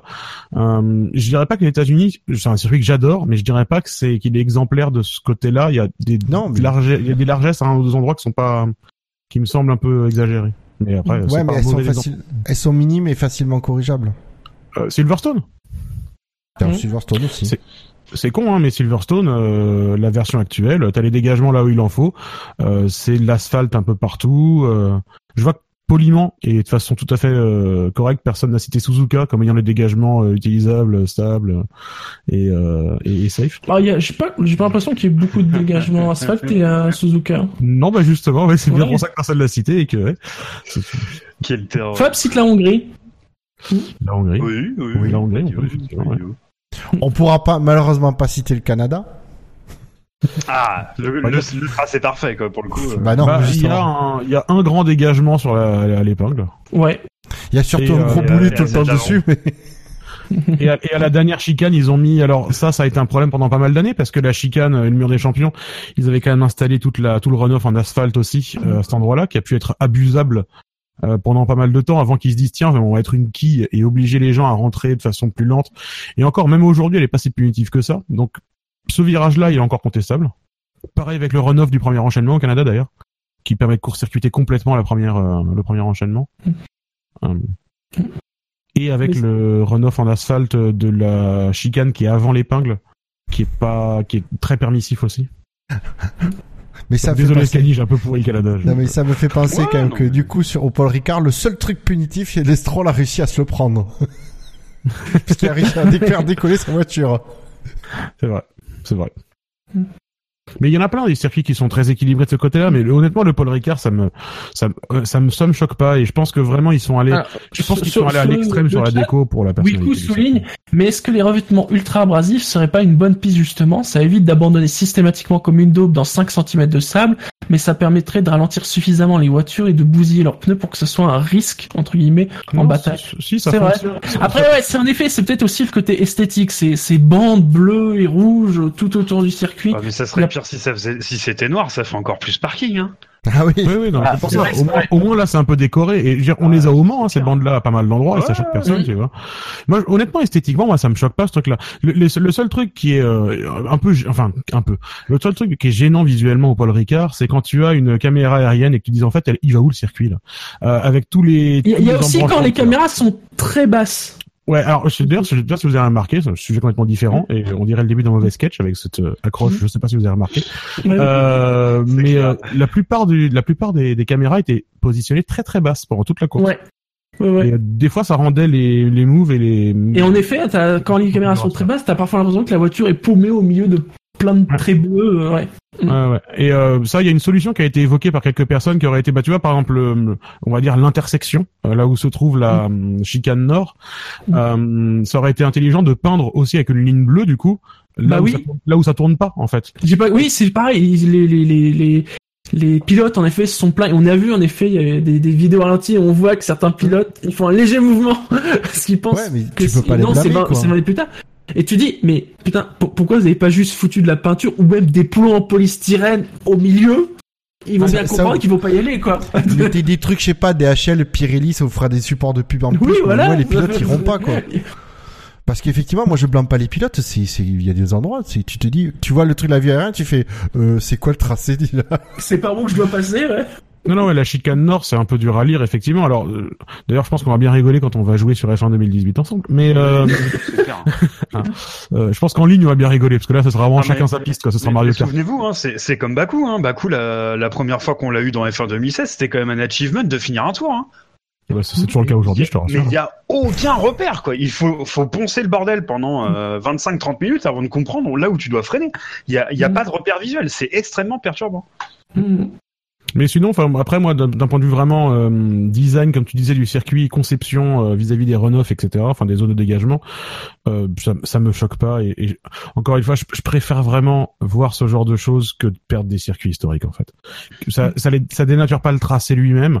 Le tracé, il reste intéressant. Oui, ça a des conséquences inattendues parfois sur des circuits, des pilotes qui vont couper, etc. Mais, euh, mais bon, déjà, ça les empêche pas de se mettre au tas quand même, manifestement, comme on l'a vu aujourd'hui. Oui. Et euh, et puis euh, et puis voilà, je, enfin, je préfère voir ça que de les perdre, quoi. Ah, là, sur ce, sur ce point-là, on est d'accord. Je préfère euh, que des circuits deviennent dans ce style-là plutôt que de perdre du coup euh, des valeurs, des pépites au calendrier. Surtout que vu le la quantité de finalement de courses qu'on a vu aujourd'hui et les dépassements, etc. qu'on a, enfin on a, on a quand même vu des, des belles choses aussi aujourd'hui. Euh, manifestement, c'est une piste qui est capable d'accueillir des vraies courses sur lesquelles il va se passer les trucs. Pour revenir justement sur le, le déroulé de la course, donc on a parlé du premier choc avec Vettel. Et donc Scani, tu nous disais, euh, oui, les deux sont liés. On va peut-être parler justement du deuxième choc. Celui que, alors au début on pensait que c'était que Gasly et Ocon, et puis finalement euh, il y avait Grosjean dans l'affaire. Ah, mais je parlais même pas de ça, moi. Je parlais de Vettel Ah. sur l'affaire euh, Ocon-Gasly. De Vettel sur l'affaire Ocon Gasly Oui, oui, oui. En fait, pour moi, euh, enfin, je sais pas. Fais-le dans l'ordre que tu veux, Shinji. Tu as compris mon point, donc euh, tu me diras quand tu voudras que je l'explique. Non mais vas-y, tu, peux- tu peux y aller justement. Euh, parce que donc en fait, euh, donc il y, a un- il y a un contact euh, dès le départ euh, entre Ocon et, et Grosjean, donc ça on en parlera après. Euh, Et en fait, plus quelques secondes plus tard, Vettel touche et sort Bottas en crevant son pneu. Mhm. Euh, et en fait, Vettel reste complètement en course, c'est-à-dire qu'il repart dans l'échappatoire comme un connard. Euh, et en fait, il continue à moitié défendre des positions, etc. Enfin, il reste, euh, il sort pas, il sort pas des trajectoires en fait. Alors qu'il sait qu'il a son aileron avant qui est détruit. Euh, Il n'y a pas besoin d'être, euh, enfin, sincèrement, il n'y a pas besoin d'être quatre fois ou trois fois ou zéro fois champion du monde pour le savoir. Vu la force avec laquelle ça a tapé, puisqu'il a dégagé totalement Bottas. Donc il le sait qu'il a pété Ah son oui, il, aileron il le avant. sait, mais j'ai pas l'impression qu'il défende. Bah, il reste complètement dans les trajectoires. Il est sur la piste, il faut bien qu'il aille quelque part. Ah, il est pas sur. Enfin, sincèrement, euh, moi j'ai regardé vite fait avant, euh, avant parce que je cherchais autre chose. Et euh, moi j'ai vraiment l'impression qu'il défend. En tout cas, il cherche à vraiment minimiser le temps qu'il va perdre. Ça, je peux comprendre, mais euh, mais de manière pas agressive, c'est pas le bon mot, mais un tout petit peu musclé. Et en tout cas, il cherche pas du tout à, être totalement hors trajectoire. Et pour moi, c'est ça qui crée un petit bordel devant euh, devant Ocon. Je pense que c'est pour ça qu'Ocon plonge et, euh, et le pauvre Ga- Gasly derrière. Euh, Qu'est-ce que tu veux qu'il fasse en fait? Bah, il- en plus, quand tu regardes son onboard, euh, son point de frein, il est pas fou. Hein. Bah non, Euh, il se freine- rate un il peu. lui pas comme un gros sac. euh, Il freine au moment où il doit, il voit la porte qui se referme. Là, c'est le moment où il appuie plus fort sur le frein, il bloque tout et puis bah, il tape dans Ocon parce qu'il a nulle part où aller aussi. Mais, mais pour moi, ça pilote un peu devant euh, de- devant Ocon parce que Ouais. t'as Vettel qui doit tirer un peu large, emmener, en, commencer à emmener quelqu'un ou à élargir un peu quelqu'un. Du coup, Ocon plonge euh, peut-être plus que ce qu'il n'aurait fait d'habitude. Euh, et euh, et t'as Gasly qui lui est un peu en retard sur son freinage. Euh, non, et là où non, ça non, doit Gasly, Gasly pour moi il est. Alors sur ce coup-là, moi je vais, je vais défendre Gasly parce que pour moi je suis comme. euh, Ah, Ben. attention, je, eh, je l'ai pas, je l'ai pas attaqué, Bouchard. Hein. Non, non, mais Je- c'est-à-dire je que c'est c'est c'est même pas que. Mais pour je- moi, c'est parce que Vettel fait chier, quoi. Ouais, alors c'est pas que tu l'attaques, c'est juste que tu voilà, c'est pour moi, il est même pas en retard sur son freinage Gasly. Tu il- tu vois qu'il voit qu'il y a du monde, que Il c'est un peu. Que c'est dense et justement non, c'est il, il plante parce que t'as Ocon qui lui vient lui couper la qui vient lui couper Mm. devant le nez. Il plante, il bloque, c'est pour ça qu'il bloque parce que il y a plus la place. Lui, il est, il est bon au niveau dans, dans son rythme, il est bon pour prendre le virage et justement, même euh, éventuellement rester à l'intérieur et éviter les mecs qui sont de, comme tu dis, le, le, le bouchon créé par Vettel. Donc euh, moi, pour moi, non, pour là sur ce coup-là, c'est et quand tu vois en fait, il arrive pas de super loin, parce qu'au début je me suis dit il arrivait peut-être de loin, et quand tu revois euh, les, les, les images, en fait c'est vraiment Ocon qui regarde pas du tout dans son rétro droit quoi. Il voit pas Ouais, qu'il y a il- juste à côté quasiment. Bah, il réagit à ce qui se passe devant lui, en fait. C'est Exactement, justement ce que je te dis. Il est concentré sur ce qui sur ce qui se passe devant effectivement à ce moment-là et ce qui est normal parce que c'est ce qui se passe Ah devant lui quoi. Mais euh, mais du coup ça, cela dit c'est intéressant parce que ça ça me fait un peu revenir sur le circuit aussi. Mais euh, tout cet enchaînement là, il enfin il crée des situations qui sont intéressantes quoi. C'est la piste à cet endroit-là, elle part un peu à ça fait gauche droite euh, droite gauche, ça se resserre machin et euh, c'est pas facile de placer des voitures euh, quand on est serré sur un départ en fait. Et c'est honnêtement un enchaînement qui est hyper intéressant et qui crée des situations euh, tendues quoi. Mais c'est vrai que, bah, bon, de toute façon, je pense que la meilleure explication, le meilleur résumé, c'est celui que Ocon a fait en interview pendant la course, euh, Mm. où, il, où il explique Oui, un peu oui, oui, non, qui mais passé. clairement, mais c'est ça, mais exactement, mais tout à fait. Où vraiment il dit, euh, il en veut pas à Pierre parce que, bah, euh, enfin, je dis Pierre parce qu'il dit Pierre, hein, mais j'ai pas parce que. Mm. voilà. Euh, mais euh, voilà, il dit qu'il en veut pas à Gasly euh, parce que, bah, euh, il peut pas aller autre part non plus. Euh, et Ah que, non, bah, clairement. tape ouais. dedans. Et en fait, bon, il a la méga rage contre un autre pilote qu'on ne citera pas pour un contre un pilote suisse euh, qui n'est pas Sébastien Buemi. Tu peux le dire. Et qu'il ferait mieux de faire Top Chef, au moins, il serait peut-être bon à quelque chose. contre Romain Grosjean, mais contre le, le- le pilote maudit. Juste pour, euh, avant qu'on passe sur Grosjean, euh, Buchor, euh, moi je trouve juste que Gasly il arrive un tout petit peu fort. Mm. Mais Pour encore moi, une fois, pas l'impression, pour moi, en il, est fau- il est fautif de que dalle. Hein. Mais, mais Là où ça, doit pire, c'est passer que large, Bah il pile un il pile quand même, mais ouais. euh, mais pour moi, il arrive fait, juste un tout petit poil fort. Mais, En fait, euh, pour moi, mais c'est encore ça, une c'est fois, que- ça doit passer à partir du moment où c'est pas un tout petit peu bloqué devant Ocon. Bah en fait pour moi c'est ça c'est que euh, pour moi Gasly il arrive même pas c'est euh, déjà je, bon pour moi il est pas responsable mais c'est vraiment qu'il Non, est non, non, 100% moi- moi non responsable parce que pour moi il arrive pour moi il arrive j'ai l'impression qu'il arrive même pas super vite hein. parce qu'il est à l'intérieur, il est pas sur la trajectoire idéale et donc il, il est en train. Tu sens qu'il veut vraiment passer le premier tour, quoi. Il fait super fait dire- gaffe. Euh. Ce qui me fait dire qu'il arrive un tout petit peu fort, hein, c'est parce que euh, c'est parce qu'il bloque ses pneus et il cherche pas. à- En fait, il aurait simplement pu plonger à l'intérieur s'il était pas si rapide que ça. Non, et le là, il problème sait que t'as qu'il peut pas parce qu'il arrive trop fort. T'as t'as une quille à l'intérieur. Oh, Il avait, il avait encore de la place pour l'éviter au début. Ah non non, t'avais pas la place entre Oh, tu- Ocon. Ah non. Ocon il plonge vraiment vers la quille. Et puis au pire, il vaut mieux qu'il prenne la quille que Ocon, hein, mais bon. Enfin, moi c'est pour ça que je trouve, je pense qu'il arrive un tout petit peu fort pour un premier tour, mais encore Non. une fois, il, enfin, c'est vraiment la faute à pas de chance et Gasly est pas responsable. Ah, bah. Mais je tiens à dire qu'à ce moment-là, j'avais un peu le seum sur 20. Je, voilà, je, j'étais très, j'étais quand même très déçu. C'est vrai qu'en plus, Ah, ben, alors je pense que les, je pense que les, les équipes de Canal devaient être un peu vertes aussi. Ah bah Alors, clairement, ils, oui. ils ont passé trois heures et demie avant à interviewer les Français 40 000 fois et Romain Grosjean, puisque rappelons il ne l'aimait pas. Mais, Mais par euh, contre, les monégasques, on les interviewe pas, quoi. Bah bon, il, il est francophone. Hein. On pourrait, Ouais. on pourrait interviewer Lance Stroll aussi dans ce cas-là. Mais euh, non, en fait non. Euh, On, inter- on interviewe les Français, les Suisses et les bons pilotes. S'il te plaît. attention, si vous voulez, je peux- on, peut, on peut faire une imitation de Lance Stroll en interview. Hein. Ce sera, ce sera passionnant à écouter. en plus, Euh, c'était la fête du Québec et personne lui a souhaité bonne fête. C'était la fête du Québec? Eh oui, c'est la fête du Québec c'est- aujourd'hui, c'est à Saint-Jean. Ah d'accord. C'est à Saint-Jean-Baptiste. Non mais du coup, non mais Lance tu souhaiteras la fête quand ce sera la Saint-Innocent. ça existe pas la Saint-Louze ou un truc comme ça. Euh, mais non, mais, ouais, mais enfin, donc ouais, c'était quand même bien décevant et je pense que les mecs de Canal ils se sont dit ah merde parce que bon bah du coup euh, les Français on va pouvoir les interviewer bientôt mais voilà. Euh, enfin bref. Et est-ce qu'on revient du coup sur ce qui s'est passé euh, entre Grosjean et Ocon au départ Bah, il va Bah bien oui, bien falloir. sûr. hein. Allez, allez c'est le moment je pense. Hein. Ouais, donc. hein. Qu'est-ce qu'il a foutu? Bah de la merde. Voilà, ça, c'est ma question. Alors, moi, j'ai revu le ralenti, donc si vous voulez, je vous propose d'en faire tout d'abord une lecture euh, factuelle, Ah oui. Voilà. Euh, et puis ensuite, euh, je serais probablement un peu moins factuel. Alors attends, Euh, ju- juste pour te dire, une, une analyse factuelle exclut les mots comme un gros sac à merde. Je te le dis parce que Ah, je, je les sens venir. euh, bon ok. Donc euh, Grosjean euh, part, euh, voilà, et puis euh, il se retrouve un petit peu euh, Grosjean comme devant, j'ai envie de dire. Marrant ça. Euh, oui, c'est drôle. Euh, puisque Leclerc, euh, Ocon, pardon, décidément, je vais les mélanger jusqu'à la fin, euh, se retrouve à sa hauteur sur sa gauche. D'accord? Devant lui, il a Leclerc. Donc là, il tasse un, euh, pas devant lui, pardon, à sa droite, il a Leclerc. Donc là, il tasse un petit peu euh, Ocon, mais les deux perdent du temps suffisamment pour que euh, Leclerc se retrouve euh, devant, en tout cas loin, et plus à sa droite. Et donc il y a de la place à, la, à droite.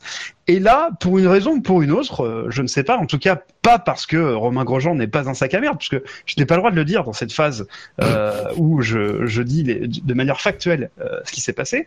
Euh, là, euh, Romain Grosjean va mettre littéralement un coup de volant sur la gauche où on voit des morceaux de carbone voler. Et euh, ce qui fait d'ailleurs qu'à la fin de la course, il se plaindra puisque euh, côté gauche, son fond plat était endommagé. On se demande bien pourquoi d'ailleurs. Euh, et c'était, enfin, c'était euh, quand même euh, très dangereux puisque le mur n'est pas si loin et puis euh, c'est les phases de départ, donc il y a forcément beaucoup de gens derrière puisqu'ils étaient relativement bien qualifiés. Donc voilà euh, pour les faits. Et en fait, une fois que j'ai exprimé les faits, franchement, j'ai plus rien à dire. Moi, j'ai C'est- exactement l'argument. C'est exactement l'argument des stewards pour lui donner sa sanction. Il a fait un mouvement à gauche significatif, touchant la, la voiture de, de Ocon, et il précise bien, il y avait de la place à droite. Et oui. Et donc euh, j'ai regardé le, le, le replay là, parce qu'une fois qu'il a fait sa déclaration euh, d'après course, je suis quand même allé vérifier par acquis de conscience. Euh, et il y a personne à sa droite. Il y a personne. Donc c'est juste une tentative d'assassinat quoi. Je- à un moment donné, faut arrêter quoi. Faut juste arrêter quoi. Ce mec curieux, est frustré, sincèrement, ce mec est frustré. Je Ah ben, comprends. en de- pire, en une saison de merde. à ce qui, Euh, il y a ce qui paraît, après, euh, Ocon et lui, ils peuvent pas se blairer. Hein. Non, mais de toute façon, Grosjean, ça, il peut euh. blairer personne. Enfin, euh, Grosjean, c'est euh, c'est quand même le mec qui a essayé de se faire passer pour un copain de pour un copain de de, de Jules Bianchi, alors qu'il pouvait déjà pas s'encadrer. Euh, ils étaient absolument pas proches ni rien. Donc, euh, enfin voilà, ce ce mec, c'est enfin pour moi, c'est vraiment quelqu'un de détestable. Euh, probablement parce qu'il est suisse d'ailleurs.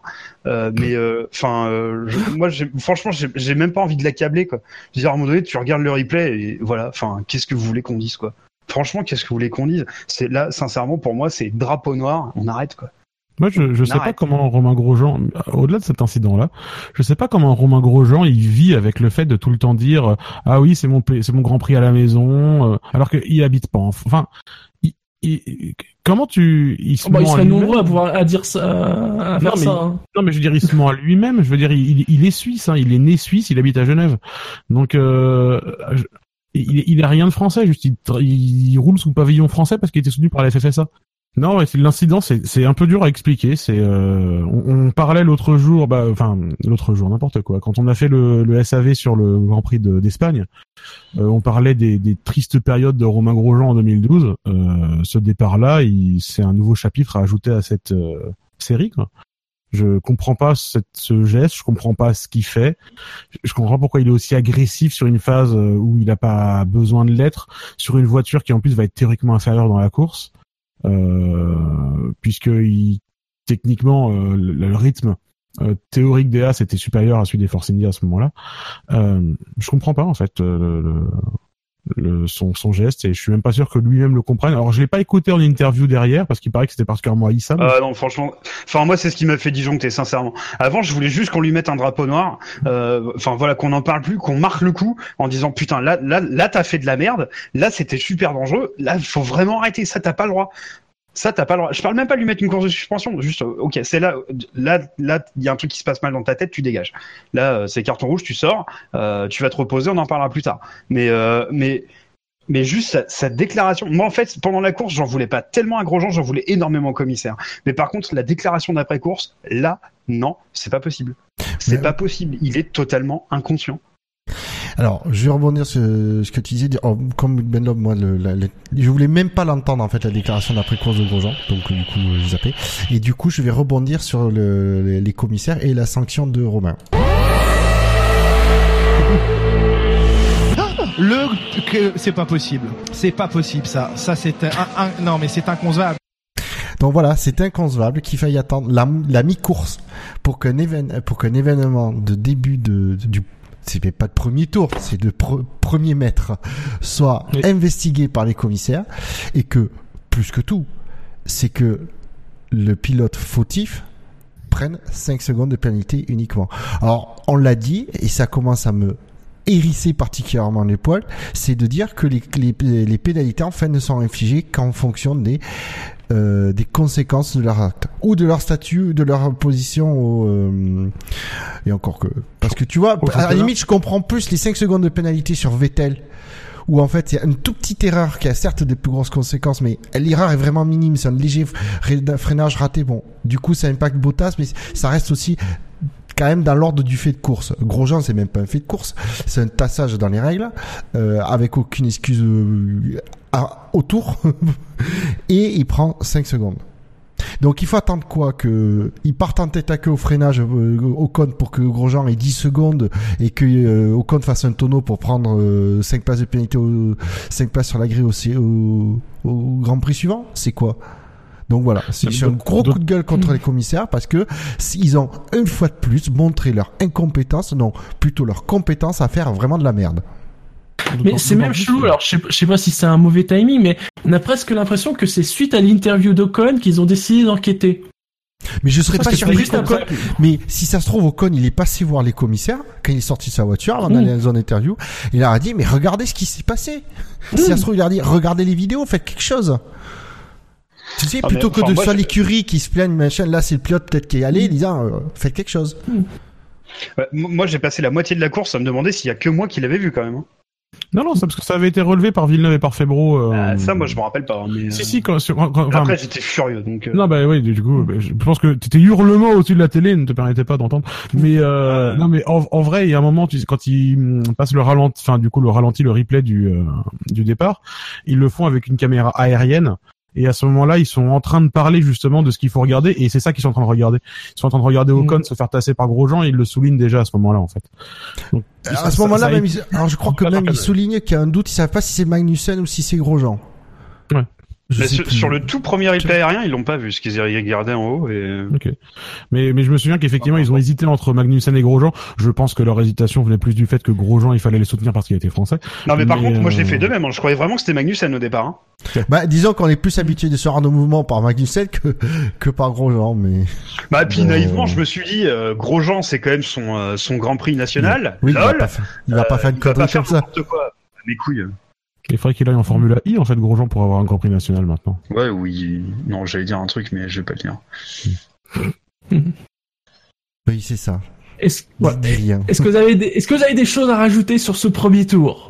Chaotique Ben, qu'est-ce qui s'est passé d'autre dans ce premier tour? Bah, en fait, ce qui l'a rendu complètement chaotique euh, pour moi et totalement illisible, c'est que euh, sincèrement, je pense que si les commissaires avaient voulu faire leur boulot, ils auraient pris toutes les caméras une par une intérieures et on se serait dit bon alors attends celui-là il a passé ralenti bon bah alors tu enfin quand il y avait la safety car je pense qu'il fallait modifier l'ordre qui était derrière la safety car parce que Oui. c'était représentatif de rien du tout Oui, il y en a plein qui ont coupé. En plus. il y en a plein qui ont coupé qui ont rien lâché du tout enfin Ah, mais Enfin, tu, moi, c'est presque, tu te dis, les mecs, ils ont dû se dire, écoutez, les gars, on n'investigue même pas les, les cas de, de, de virage coupé, parce qu'ici, on est jusqu'à demain.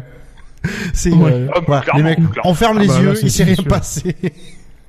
Non, c'est sûr que c'était suffisamment l'anarchie pour pas. euh, En même temps, si t'avais- s'ils avaient dû passer en revue tous les cas de virage coupé sur le premier tour, Bah, c'est ouais, surtout là, que t'imagines, enfin, t'imagines, définitif, ça aurait été dans deux semaines. hein. t'imagines, ils auraient dû bosser, sans déconner. Les commissaires, non, Ah, mais- non. T'es- Mais ouais, bah honnêtement sur l'incident de Grosjean, je- la pénalité, je comprends pas pourquoi est-ce qu'elle, pourquoi elle est aussi euh, aussi light. Je... La pénalité, la pénalité, je comprends pas pourquoi elle est aussi, euh, c'est aussi- pourquoi elle est aussi light. J'ai vu des hum, pas mal de réactions aussi sur la pénalité de Vettel du coup, qui est la même. Mhm. Euh, J'ai vu Fab ne pas être d'accord avec euh, particulièrement. Je peux le comprendre, hein, Euh, parce qu'il il pourrit la course de Bottas qui est pour pas grand chose. Ouais. Hein. Ouais, sauf que c'est pas une tentative d'assassinat enfin pour moi c'est quand Voilà, même pas ah tout oui. à fait le même délire hein. Non, mais par exemple, il aurait pris 10 secondes de pénalité parce que pour avoir pour la, la course de Bottas, moi j'aurais non plus aussi trouvé à redire l'équilibre entre le le truc. Ouais, voilà, moi je peux comprendre qu'on trouve les 5 secondes légers. Après, euh, si on met un poil plus, un peu plus, on est un peu plus sévère avec euh, Vettel, je comprends. Par contre, je note quand même la l'intelligence de Bottas au départ, de voir que Vet- de voir Vettel qui démarre bien et de tu veux, de, de le bloquer entre guillemets, c'est-à-dire de, de, de faire qu'il puisse pas doubler Hamilton, qui reste à gauche. Et du coup, ça oblige Vettel à lever le pied. Ça, c'est le départ. Pour ça, au départ, Bottas a été super intelligent. Oui, Pourtant, il était à un mètre de Vettel. Il avait pas besoin de le toucher, lui. Alors Fab, il demandait juste le standard de 10 secondes en fait. Ah Ouais. oui, du coup, Voilà. euh, effectivement, moi, ça me cho- ça m'aurait pas choqué, quoi. Oui, c'est vrai. Mais Non, ça tu vois, pas c'est- choqué non plus.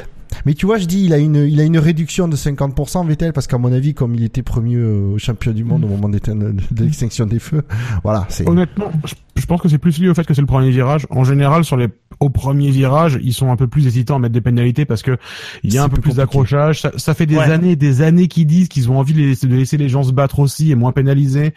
Euh, sur le premier virage, en général, ils ont tendance à dire bon bah c'est de l'incident de premier virage, etc., etc. Donc je pense que s'il y a une sanction au premier virage, elle est jamais très très forte en général. Et là, bah c'est une bonne illustration de ça, je pense, simplement. De Pour toute euh, façon- enchaîner sur... Juste Oui. euh, pour euh, de toute façon, je percute que si c'était euh, s'ils avaient réagi plus vite pour mettre la pénalité, euh, ça aurait été encore plus ineffectif pour Vettel parce qu'il soit à 5 ou 10 secondes derrière le le, le safety car. Ouais. Il aurait du coup la pénalité. Là, le fait que la, la pénalité est un peu longue à être euh, appliquée, mise en place, peut-être que ça a été volontaire, a été au moins elle avait au moins elle pouvait avoir une signification quoi. pour aller euh, plus loin que le premier tour désormais. Euh, alors, je vais les mettre ensemble, c'est Vettel et Bottas, euh, qui ont bien été aidés finalement par la VSC, en tout cas ils n'ont pas perdu de temps. Euh, Qu'est-ce que vous avez pensé de leur remontée euh, sur, le, sur- en fait, sur le reste de leur course? Bah Vettel fait une belle remontée. Mm. Il avait l'air Euh, plus à l'aise que Bottas. Ouais, mais Bottas, oui, euh, oui. La, diffé- la différence c'est que Bottas a une crevaison à l'arrière gauche euh, et que tout le tour qui passe à rentrer au stand, il le fait avec son pneu qui racle son fond plat. Mm. Et donc il endommage forcément pas mal Ouais. son aéro en faisant ça. Donc je pense que Bottas a une course plus difficile que Vettel aussi de ce côté-là. Oui, peut-être que le Vettel a un peu abîmé le diffuseur de Bottas aussi. Le choc. P- Possiblement. Donc il devait avoir quelques pertes aéro. Ah non, complètement. La remontée de Vettel, bah, elle est, c'est une belle remontée euh, sur une stratégie de, on s'arrêtera plus jusqu'à la fin, qu'ils ont pas tenu, enfin qu'ils ont pas eu besoin de tenir puisqu'ils avaient l'écart pour s'arrêter une deuxième fois de toute façon. Et c'est vrai que finalement ça a été un bon choix avec la VSC enfin, euh, le fait de prendre les 5 secondes là. Ouais, ouais, complètement. Mm. C'est, mais c'est, voilà, c'est autant, euh, autant, autant les prendre en piste parce que si t'avais eu une, une safety car, euh, une vraie safety car, la pénalité elle aurait été nullifiée derrière forcément. Mm. Mais, euh, mais bon, après, euh, ouais, la stratégie bah, de partir sur le jaune pour essayer d'aller au bout, c'est manifestement ce qu'il fallait faire. Euh, il fait une remontée normale. Bottas c'est plus dur parce qu'il a l'aéro endommagé. Pas grand chose d'autre à dire. Je pense que avec la supériorité de la machinerie dont il dispose, c'est quand même il fait, il fait une belle course quoi. Et, et surtout, il se, il fait pas la bêtise. Alors, c'est- c'était un peu évident, hein, mais il fait pas la bêtise de se battre avec Raikkonen quand Raikkonen doit le repasser euh, à la suite de son arrêt. Euh, et oui, je vois qu'on le cite sur le chat, c'est vrai en plus l'arrêt de Bottas, euh, le dernier. C'était long. Oui, il était long, c'est ça, oui. Très très long. Euh. Sur l'arrière droit, je crois qu'ils ont. euh, Non, c'est Non. le. C'est le. C'est pas lui que le cric est est tombé. euh Si, si, C'est si. ça, c'est bah, c'est Il que ils allaient remettre le- effectivement le- l'arrière droit était légèrement à la bourre pour remettre le pneu, mais c'est bon, on compte en, en dixième de seconde. Et au moment où est juste, ils avaient mis la roue gauche, là, ils allaient mettre la roue droite juste où le jack effectivement a, a ripé et la voiture est tombée. Donc du coup, les mecs peuvent pas mettre le pneu. Le temps qu'ils ressoulèvent avec le jack, euh, bah et voilà, ça fait vite une poignée de secondes quoi. Oui, je crois qu'il fait 8 secondes, je crois, un truc comme ça. Lui, ouais, était quelqu'un. Mais du coup, non, quelque chose d'assez, d'assez attendu et d'assez attendu et classique euh, au niveau de la remontée. Après, bah du coup, Vettel en profite pour effectivement prendre le titre de pilote du jour. Mais en même temps, c'est mérité parce que c'est effectivement le mec qui a eu le plus d'influence sur la sur la course dans tous les sens du terme. hein. Je veux dire, euh, pilote du jour, euh, il a pourri la course de Bottas, il a fait une belle remontée derrière, il a eu de l'influence partout. hein, je veux dire, pilote du jour littéralement. Quoi. Rien d'autre à rajouter Non. Non Sinon, alors parmi les pilotes qui sont actuellement, mais peut-être que, que ça changera. Enfin, pour l'un, peut-être que ça changera à l'autre, je, je ne sais pas. Euh... Allez, parlons de celui qui est actuellement dernier au classement du quintet plus ou moins. Euh, il n'a pas fini la course et il a provoqué la, la VSC finale euh, de fin de course. C'est ce cher euh, Lance Stroll euh, qui nous a strollé. Alors pour Alors, une c'est ça, précision, Ouais, vas-y, je- Béchard. Oui, juste c'est ça. De... Julien Febro a inventé un nouveau, un nouveau verbe, un nouveau mot dans la langue française, stroller. J'ai envie de dire, elle était facile, mais elle était bien. Elle est facile, elle est très bien. Par contre, moi, j'en veux une définition. Je voudrais qu'on en fasse une définition exacte. Bah, c'est quand Donc- Stroll casse les couilles. Non, mais ça, c'est tout le temps. Il faut être un peu plus précis. Eh bah, il y en a qui strollent plus souvent que d'autres. Non, parce que du coup, moi, je vais vraiment me mettre à, à l'utiliser, ce verbe. Donc euh, Lance Stroll, dont le pneu s'est, enfin, euh, a explosé, euh, tout simplement. Ben, je pense qu'on a vu, euh, parce que ce qui est bien, c'est que là, pour une fois, le réalisateur a bien fait les choses, qu'il nous a montré juste avant un ralenti où on voit l'état de son pneu avant qu'il explose. Et on voit qu'apparemment, pour une, comme d'habitude, son pneu était victime de plusieurs plats. Bah, Ah mais il alors- était mort de chez mort le pneu avant qu'il explose. hein. Spécial casse dédié à Scani hein, quand même parce que le, le freinage où euh, où il ruine son pneu comme ça, on l'a vu en direct. Oui. Euh, on a vu un ralenti dessus où genre il met trois plats mais monstrueux où on voit ensuite la caméra qui tremble, ce qui n'arrive jamais vu comment ils sont stabilisés tellement il a défoncé son pneu. Et Jacques Villeneuve à ce moment-là a dit non mais ça a l'air d'aller, il a pas fait de plat je crois. Là. Oui, non, mais alors ça, par contre, bah, c'était une ville nevade, quoi. C'était, euh... Moi, moi, je trouve qu'il avait raison. non, mais toi, alors, malgré, toi, quand- malgré les faits. non, mais, euh, Non mais euh, en fait le truc c'est que ça va. En fait quand il euh, quand il fait son plat, ça aurait, ça aurait pu être quatre fois pire. Oui, oui. En fait il fait euh, un petit plat, un petit plat, un petit plat. Ça va. En fait il aurait complètement pu euh, lâcher euh, 35 cm de gomme. Et il a mis les petits plats dans les grands. Voilà exactement. Très bien. Exactement. oh, putain. Mais mais ouais, c'est ouais. Mais Mais bon, ouais, il, il explose, il explose sa, sa, sa- son pneu, bah parce que après, ce que dit euh, Villeneuve, tiens, regarde, je vais, je vais faire un monde honorable. Ce que dit Villeneuve ensuite est juste. Euh, comment se fait-il que personne chez Williams s'en soit aperçu? Euh, oui, vers c'est lui, vrai que il- c'est étonnant. Oui. vers lui, il a dû le rapporter à la radio. Bah, écoute, visiblement, lui-même a déjà du mal à avoir des drapeaux bleus. Alors tu sais, visiblement, le, Oui, c'est pas. la, faux. la, la, la connaissance de l'espace autour d'eux, ça a l'air d'être compliqué. Pire que tout, si ça se trouve, c'est lui qui disait non, ça va, euh, ça vibre un peu, mais ça va. ça, on sait pas, parce que si ça se trouve, il voulait pas rentrer, peut-être il allait subir un arrêt de plus, je sais rien, moi. Ah bah, il voulait pas finir derrière Sirotkin, je sais pas. Voilà. Cela ça. dit, euh, Shinji t'a dit qu'il avait pas fini la course, mais c'est pas exactement vrai parce qu'il est classifié quand même. Ouais, il est classé. Il est ouais, cla- cla- classifié, c'est Classifié. c'est très an- c'est très anglicisme dégueulasse.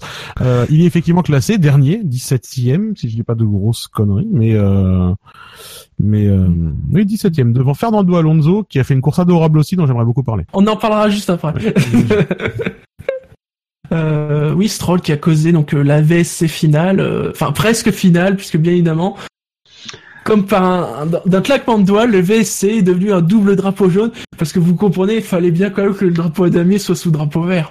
Oui, c'était Oui, par contre, j'ai pas compris pourquoi Canal a pas compris. Parce que on fait la même chose avec les safety cars. hein. La safety car, elle rentre et, euh, et les mecs ont pas le droit de s'attaquer. Mais euh, Canal a pas compris parce que euh, parce que Jacques Villeneuve est trop occupé à détester le, le, V- le VSC à nous le dire à chaque fois. Mm. Euh, du coup, il, du coup, il est trop occupé à dire que c'était de la merde pour réfléchir à pourquoi est-ce qu'il l'avait enlevé en fait. Moi, moi, je pense que Jacques Villeneuve est tout à fait capable de penser à deux choses en même temps. Euh, par exemple, à dire à Ben Lop de bien les se faire cuire le cul et, euh, et dire de la merde sur la VSC. Tu vois. Les deux simultanément, il est très très fort Non. cet homme-là. Oui, oui, ah oui, oui, il Ah, peut pourrir la VSC et Stroll dit. en même temps. C'est- C'est ça. Bon après, il tirait un peu sur l'ambulance aussi parfois d'ailleurs. euh.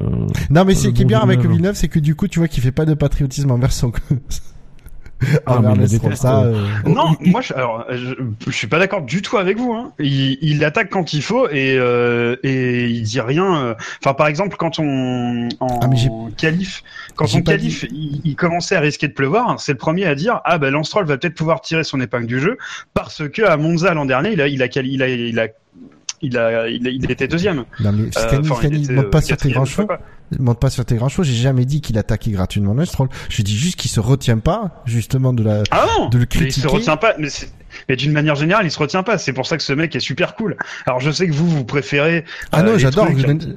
ah non, euh, j'adore Villeneuve. voilà, euh, pisse froid euh, type TF1, hein, mais euh, voilà. Alors merci de pas me mettre dans cette catégorie, espèce de gros con, merci.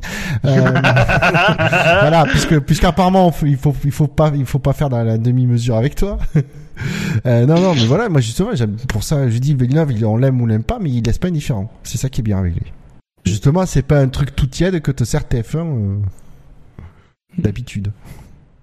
Mais du coup, que dire sur la course de Stroll sinon bah que Mais qu'il est Enfin, canadien. Je pense que Je pense que déjà, non mais je pense que plutôt que de parler de la course de Stroll, on peut parler de Williams quoi, parce que Ah. aujourd'hui la course de Stroll est limitée, elle est limitée par ce que fait Williams et ce que fait Williams c'est catastrophique. C'est- De la merde. dire, Bah, la- à, à l'heure actuelle, c'est la deuxième catastrophe du paddock, je dirais après McLaren, mais Voilà, euh, c'est ça. Mais euh, parce que aujourd'hui, je classe McLaren comme un peu plus catastrophique parce que vraiment c'est, enfin c'est un Parce que t'attends, on attend Mais- plus de McLaren, quoi, en fait. Bah, Parce, parce que Williams, on a le temps de s'habituer un peu, qu'on sait que les deux pilotes fait- c'est des quiches à l'huile, enfin voilà, quand Oui, voilà. à un moment donné, ça va. Mais, mais de la part de McLaren, c'est plus compliqué, mais on reparlera après de McLaren et en particulier de C'est ce que j'ai dit dans, dans le warm-up. Williams ne veut pas abandonner la saison 2018, mais la saison 2018 a déjà abandonné Williams. Oui, ça, c'est exactement ça. Depuis les essais hivernaux, en plus. C'est con. Oui, c'est Oui, facilement. Allez, parlons. Parlons de, parlons de McLaren, parlons d'Alonso. Alors, Alonso, il peut pas dire que c'est la meilleure course de sa vie. Après avoir dit qu'il en avait rien à foutre pendant la course. J'ai plus de pneus, j'ai plus de frein, faites ce que, faites ce que vous voulez. Faites ce que vous voulez, je m'en fous. Non mais voilà, je- j'en peux, j'en peux plus d'Alonso. Je, je, pareil. j'en peux, j'en peux plus. Et c'est comme ce Grosjean, quoi. S'ils pouvaient prendre tous les deux la même charrette pour l'enfer, ce serait très bien. quoi. Il peut avoir le talent qu'il veut, mais je suis désolé, ton taf, c'est de conduire ta voiture. Alors arrête, ferme un peu ta, ferme un peu ta grande gueule là. Je veux dire, à l'époque où c'était Honda, oh c'est Honda, c'est machin, gna gna, JP2 Engine, hein, je fais de la communication parce que comme ça, les gens ils pensent que je suis trop génial. Et aujourd'hui là, il nous refait encore, mais le pire, non, le pire, c'est que quand il faisait ça, j'ai plutôt tout ça, il était encore, c'était encore l'époque où il était doué en com. Il savait, il savait attirer les fans, les, la, être populaire auprès du public, etc. Maintenant, moi, je, j'en ai une overdose, en fait. Non mais prends, Il prends les bon mots d'Alonso, prends les mots d'Alonso qu'il a prononcés pendant cette course-là, mets-les dans et, et change le graphique à droite de l'écran et mets Stroll à la place. Parce que sans déconner, c'est enfin les, les- le ce qu'il dit, c'est du niveau de ce que Stroll va Oui. dire en course. Ouais, ouais. Il a rien à foutre, etc. Et, et les réactions seront pas les mêmes. Hein, je veux dire, ça c'est sûr et certain. Ah, oui. Euh, c'est je c'est insupportable. Je veux dire, si t'en as autant marre que ça, et qu'en plus manifestement t'as même pas envie d'aider ton équipe, parce que faire du kilométrage, on sait qu'en F1, ça aide l'équipe à comprendre des trucs aussi, et manifestement McLaren a besoin de comprendre des trucs actuellement, mais si t'as plus envie, mais laisse ta place à quelqu'un qui a envie. C'est bon, ils feront monter Lando Norris, on te regrettera pas, mon bon, mon Non. bon Fernand. Ah, T'as- pour on a eu des belles années avec toi, et puis c'est bien, quoi. Pour Je vois sur le chat, on- euh, On, on, on dit, euh, il a osé abandonner avec sa roue tordue pour 100 mètres. Donc j'ai pas bien, j'ai j'ai pas rêvé parce qu'en effet, ça Non, a non, été tu vas pas rêver. à la de la course, à la fin de la course, ça a été hyper court. On, je- on Mais- voit la McLaren rentrer comme une merde avec la roue tordue euh, c'est- dans les c'est- C'est là, c'est encore une fois la preuve de, le, de, de tout le, le génie incompétent de- du réalisateur, c'est qu'il te montre les conséquences, mais à aucun moment il te montrera la cause. Oui, on sait pas si c'est Comment passé. il a pété, comment il a pété la suspension de sa bagnole Et si, si, s'il a pas C'est quoi cassé contre, histoire? Mais t'as pas vu À la fin, à la Non. toute fin après ça a l'arrivée, été, alors, ça a été, parce que hyper fugace quoi. non mais non non attends parce que les mecs c'est pire que ça c'est qu'à la fin il y a quand Hamilton arrive sur la euh, juste avant dans les derniers virages avant l'arrivée Mm. les commentent euh, Febro et Villeneuve disent c'était il y a une, une, une McLaren au ralenti avec Tess Alonso il doit laisser passer tu sais pour pas faire un tour de plus effectivement on voit une McLaren qui roule à, à- à 40 km heure j'exagère mais vraiment pas vite et après l'arrivée là le, le, le réalisateur nous a montré des images au ralenti tu vois la roue arrière gauche elle a du, elle a, euh, elle a un degré, euh, 30 degrés de carrossage positif, tu vois, tellement elle est inclinée vers, euh, vers l'intérieur. Ah ouais. Tu vois la Ouais, oui, suspension, oui, tu vois tu, tout de suite que là, il y a un problème. tu vois le bras Non, de suspension. McLaren, euh, ils sont nuls en setup, c'est pour ça. tu vois le, bras- le, bras, euh, le bras de suspension supérieur, qui, tu vois, qu'il est plié, qu'il est cassé. Tu te dis, bon, ok. Et tu nous montres euh, comment ça s'est passé? Est-ce que c'est la suspension qui a cassé comme ça d'un coup? Est-ce qu'il est passé sur un vibreur? Est-ce qu'il a touché quelque chose? Comment ça s'est passé? Bah non, rien. Alors, du coup, enchaîner il- sur, du coup, euh, Al- Alonso, il a pas franchi la ligne d'arrivée, il est rentré dans les stands effectivement, de façon un peu périlleuse parce que en vrai, t'es à la fin de la course, tu sais que t'as toute une population qui va aller des garages jusqu'au mur. Mais oui, on voit plein de gens qui passent. Oui, mais du coup, c'est hyper, du coup, c'est hyper dangereux de rentrer à ce moment-là. Je veux dire, au pire, tu peux franchir la ligne, t'arrêter derrière, t'arrêter derrière, il y a assez de dégagement sur ce putain de circuit, on en a assez parlé. Mais je veux dire, tu peux franchir la ligne à deux à l'heure comme tu le faisais, t'arrêter derrière. Il Ah, est-ce rentre qu'il au- risquait à ce moment-là. Est-ce qu'il risquait pas une pénalité et puis à sa place je me mets euh, je vais pas je vais pas franchir la ligne pour le plaisir quoi. Je vais passer. Bah non mais je- il, il fait plus rien pour le plaisir, Alonso. Le seul truc qui fait Non, mais plaisir, je- c'est non, mais je me gagner mets- sans concurrence et dire que c'était génial. Non mais alors ce coup-là je vais pas je vais pas le blâmer d'être voulu avoir voulu rentrer directement au stand. euh, alors qu'il a la truc, gauche. euh, En vrai, il crevait d'envie de faire ça depuis de, de rentrer au centre depuis, depuis 25 tours. Avec un peu de bol, on va découvrir qu'en fait, il a cassé, sa- il est descendu de sa caisse, il a cassé la suspension tout seul.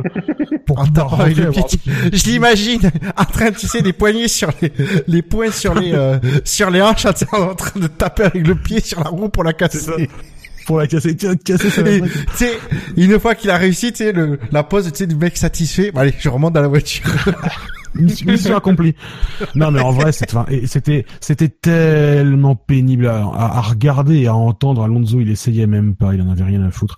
Et il se fout de la gueule du monde constamment. Et putain, mais, et, et, et sa, et sa victoire au Mans, mais l'a rendu, mais, me l'a rendu, mais encore plus haïssable. Ah, ça, non, attends, la plus grande victoire au Mans des 20 dernières Ah, années. Mais, mais, c'est, mais, mais- mais- Avec le plateau de LMP1 le plus fantastique de ces 20 Ah, dernières années au moins. avait- Parce qu'il y avait plein de LMP1. Bah, il y avait 10 Ah, il y avait LP1. pas. Bon, il y en avait que deux hybrides dans le tas, mais Quelle, quelle espèce de trou du cul, mais, mais, mon- mais monumental, abyssal. Quoi. non, mais les, euh, les, les, les, vainqueurs, les, les, les vainqueurs, les vainqueurs des 24 heures du monde de ces 10, euh, 20 dernières années, notamment Tom Christensen, il va apprécier, je pense, sa déclaration. Oh, tu peux mettre le jingle drive-thru une seconde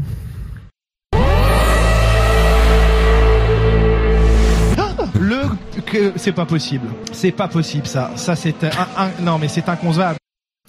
Alors, le mec qui a inventé le synthé à l'écran euh, quand Alonso, quand on est en on-board avec Alonso, qui dit Alonso, vainqueur des 24 heures du Mans 2018, deux fois oui. champion du monde, qu'il aille se faire foutre. Voilà. Mais Hülkenberg, c'était pareil.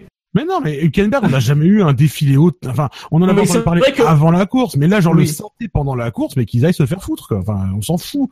Putain, arrêtez de célébrer ce gars-là qui est en, genre, c'est, ouais, vainqueur, double champion du monde, et tu l'entends à la radio, j'en ai marre, je veux rentrer à la maison. Enfin, sans déconner, quoi. Putain, le décalage. Enfin, c'est, c'est, ça, me- ça- moi, ça m'a rendu fou. Enfin, je, Alors le pire, le pire c'est que parce que on est obligé de faire un parallèle entre la victoire d'Hülkenberg et la victoire d'Alonso. On est obligé. Oui. Hülkenberg c'était notamment marquant parce que c'était faisait la première fois depuis très longtemps qu'un pilote en, en activité en F1 faisait en même temps les 24 heures du Mans. C'est surtout ça en fait qui, qui rendait le, le Bah. truc. euh, Et puis, euh, et puis le fait que Hülkenberg, il fait pas de podium en F1, quoi. Enfin, c'est une arlésienne. Oui, vrai. Oui, podium c'est vrai. Hülkenberg en Non. F1, c'est une arlésienne, quoi. Ouais, voilà. Donc il y, avait ça aussi. Mais si tu veux, alors que, alors je vais être honnête, c'est que derrière la, Hülkenberg, il gagne Le Mans avec une vraie concurrence. Euh, Voilà, c'est euh, et il essaye de quand il revient en F1, il essaye de minimiser qu'on parle autre chose que sa victoire au Mans. Avec une vraie concurrence et en, en faisant partie de l'équipage que Porsche a mis là en disant C'était Euh, l'équipage numéro faites, 2. faites-vous de l'expérience, euh, Oui. c'est vraiment pour l'expérience que vous venez. Enfin, c'était pas eux qui devaient gagner. Hein, Ah non non non. Je- Ah ben non, Christensen c'est sur l'autre voiture. Euh, Voilà. Ah ben oui. Et, et tandis qu'Alonso, lui, c'est, euh, il revient à F1, il, faut, il ne faut parler que de ça. Ça lui va très bien que les journalistes ne lui parlent que de ça. Parce que du coup, il n'a pas besoin de parler de F1. Mais, alors, pour paraphraser un, un mec qui s'est fait défoncer pour avoir dit ça, si tu n'aimes pas la F1, tu la quittes. Voilà. Fernando. Je crois que c'est, euh, tu la quittes, n'est-ce pas. Et, non, pa- et là, je vois sur Charlie, on parle d'Hülkenberg, mais on pourrait aussi parler d'Hartley. Hartley, il a du mal en F1, mais il- comme il dit, euh, au niveau Mans, je pense qu'il doit, oui, comme il dit, il doit les enterrer. hein. Il a- oui, L'expérience parce qu'il- qu'il a. hein. Ouais, bah oui. Mais il a gagné en plus Hartley Le Mans. Bah, dans le même équipage, oui, absolument. Mhm. Mais, mais ouais, enfin, euh, je, c'était, c'était pour conclure sur Alonso. Je voulais vraiment parler de cette, de ce synthé qu'ils nous ont infligé là pendant, pendant un on-board avec Alonso et qui était, mais qui, qui m'a, qui m'a fait saigner des yeux tellement c'est chanter la gloire d'un mec qui en a plus rien à foutre de ton sport juste parce qu'il gagne plus. Mais il passe son temps à dire, gna, gna, la F1 c'était mieux avant à l'époque où on pouvait se battre. Bah, connard en 2005. Genre, la saison des 25 dernières années où il y a eu le moins de dépassements, putain. Enfin, Eh, t'imagines, dire. t'imagines s'il nous met, s'il faisait la même chose avec Vettel et Hamilton qui mettaient tout le palmarès dans le synthé, on verrait plus rien d'autre à l'image. c'est ça, c'est clair. Enfin bon, voilà, je, je, Allez. je- j'ai plus rien à dire sur. euh, Messieurs, cha- changeons de mood, changeons de braquet. Parlons des pilotes qui se sont distingués ce dimanche. C'est un gay. Et, bah, Je l'ose. Je l'ose. Mhm. c'est bien. et euh, peut-être peut-on parler du pilote Renault, Carlos Sainz. Écoute, qui a fait une belle course, qui Mhm. pendant environ 10 tours a, a- a- s'est Espérer le peut-être laissé bercer par l'illusion qu'il pouvait faire un podium, Et qui lui n'a pas triché au premier virage. et qui lui n'a pas triché au premier virage, c'est vrai. Alors, je vais être honnête. hein. Quand je l'ai vu troisième, je me suis dit, s'il y en a deux devant qui pouvaient s'accrocher, on entendra peut-être la Marseillaise sur le podium. je me suis fait la réflexion. J'y ai pas cru une seconde, mais je me suis fait la réflexion. Bah, surtout que dix tours plus tard, bon, euh, il en fallait un peu plus qu'ils s'accrochent, quoi. Non, mais de toute façon, je me disais, je me doutais que de toute façon, devant, Oui, ça oui. Eh Ah, ils sont partis très loin. Mais cela dit, en vrai, euh, ça c'est révélateur de la bonne performance de Renault à l'heure actuelle, hein, parce que euh, je veux dire, en début de saison, tout le monde était là. Oh, c'est As, ils ont fait un super début de saison. Bon, déjà qu'ils fassent une voiture, mais euh, mais voilà, je, je- tout le monde était en train de se s'apesantir sur la performance de As. Euh, clairement, aujourd'hui, la quatrième force du plateau, c'est Renault. Surtout aujourd'hui. Alors, parce que alors, globalement, les As, c'est un putain, au-delà de ce qui s'est passé avec Grosjean, euh, c'est un putain de mystère. Enfin, ils étaient super bons vendredi. Samedi, tout est parti en vrille euh, en Q3, mais en- en- pendant le warm-up, on l'a dit. Attention, les As, euh, ont l'air de faire un bon truc. Et en course, euh, Ouais, mais ça, c'est, une limite que As rencontrera toujours. À l'heure actuelle, leur euh, leur QG à Banbury, il y a rien. Ils ont pas de, ils ont ils ont pas d'installation. Il y a rien. Le châssis et les voitures repartent chez Dallara en Italie et le moteur repart chez Ferrari. Les mecs, ils travaillent sur rien. Ils, enfin, ils- forcément, ils auront toujours des pépins pour comprendre la voiture et pour avoir de la régularité. Forcément, il, il, il- il va falloir, à mon avis, à l'heure actuelle, ils sont au plafond de ce qu'ils peuvent faire avec le modèle qu'ils ont choisi, ce qui est déjà très très bien hein, par rapport au modèle qu'ils ont choisi. Ils sont, ils sont, ils sont hyper performants par rapport à ce modèle-là, mais ils pourront jamais faire mieux que ça, et surtout ils pourront pas, ils pourront jamais avoir une prétendre à avoir une plus de régularité que ce qu'ils ont aujourd'hui. C'est vrai que le, Mais alors, c'est, c'est le problème de, de, de chez euh, As en fait, c'est que ceux qui conçoivent le châssis n'en font pas l'exploitation sur la piste. ouais. Et euh, comme Ouais. tu dis, ils peuvent pas comprendre les problèmes. Mais sinon, donc euh, Renault, Sainz. euh, Bah, c'est euh, alors pour une fois, j'ai envie de dire, c'est par rapport de, de mémoire, par rapport sur les dernières courses. Pour une fois, c'est Sainz qui était euh, et pas Hülkenberg. J'ai l'impression que dernièrement c'était plutôt Hülkenberg qui était euh, qui se trouvait dans les bons coups, qui était moins pénalisé ou, ou meilleur, je sais pas, mais un peu de un peu de tout ça certainement. Non, non, depuis le début de la saison, Hülkenberg rentre Sainz même en qualif euh, depuis Ouais, le début. donc, et là, euh, Sainz, Sainz commence à être mieux là. Ben ouais, sur ce coup-là. Après, euh, Sainz, il a tiré ce qu'il pouvait de la Renault aussi. Il pouvait pas faire des, euh, des miracles euh, fa- face au rythme des, euh, des Ferrari, euh, des Mercedes, des Ferrari, des, des Red Bull. Mais voilà, euh, finalement, finalement, euh, comme tu dis, sur le début de l'année, on a moins entendu Renault fanfaronner euh, sur leur place. même s'ils le disent un peu quand même, euh, il faut pas, on est quand même en F1, mais ils ont moins fanfaronné que As et euh, on voit quand même que dans les faits, euh, et c'est encourageant pour la suite. Ah, après, on me, on, me, on me corrige, c'est vrai. C'est vrai que Magnussen finit quand même sixième, devant les, les deux Renault. Bien aidé par la VSC, mais euh, c'est vrai qu'il a ce Mm. résultat-là. sauvé par la VSC, tu veux dire. Et puis, par le même. pro- et puis par le problème de Sainz, parce que euh, enfin, euh, c'est Sainz qui est à cette euh, position-là pendant un certain temps. Il a, il a des problèmes, il a, plus- il a sa perte de puissance sur la fin, Ah et il se fait dépasser très très facilement. Faut quand même, il y a quand même des, des, des On a- hum, On n'a pas eu d'explication Je- sur ce problème. bah non, écoute, enfin c'était suffisamment proche de la fin de la course pour pas qu'on ait eu le temps d'en avoir en tout cas, je pense. Mais voilà, il y a quand même des faits de course qui font que Sainz finit aussi plus bas que sa vraie performance du week-end, qui était excellente euh, au demeurant. Par contre, mystère sur Hülkenberg euh, qui est moins bien effectivement. Ouais. Mm. Euh, sinon, un autre pilote qui s'est distingué, c'est Kimi. Kimi qui est euh, troisième au classement du SAV pour l'instant. Je croise les doigts pour qu'il y reste. Une belle, Euh, course, Kimi. Belle course, ouais, j'ai été bien surpris euh, dans Oui. euh, positif par son rythme. Mais non, mais Ouais, c'est vrai il que s'est au début, il a doublé les, les voitures qui étaient moins bien que la Ferrari. Il l'a fait, parce que parfois c'est pas toujours le cas. Mhm. Il a tenu son set de pneus vachement longtemps. C'était, il était en, euh, il était en super. Euh, ouais, au début, oui. Ouais, c'est ça. Il est parti en super. Il, il- ah, très très longtemps. Non, euh, content du, du rythme qu'il avait.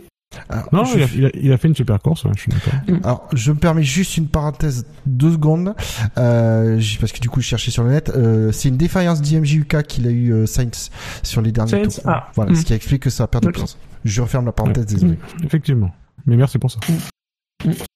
Alors, euh, Raikkonen, cela dit, qui du coup établit un nouveau record euh, grâce à cette course. Euh, c'est son 25e podium d'affilée sans que aucun de ceux-ci ne soit une victoire. Voilà. Ah. Voilà. Je- une statistique intéressante.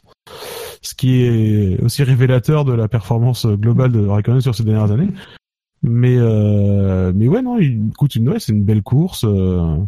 Euh, euh, C'est pas, c'est pas, c'est pas extraordinaire. C'est hein, pas vois sur le chat, foudroyant, hein, voilà, mais Ouais, non, il y a aucun moment où on s'est dit waouh. tu vois. ouais, voilà. Ah, Enfin, il a, il a du rythme quand il passe les ultras à la fin de, de- du quand il finit son stint sur les super et qu'il passe les ultras à la fin.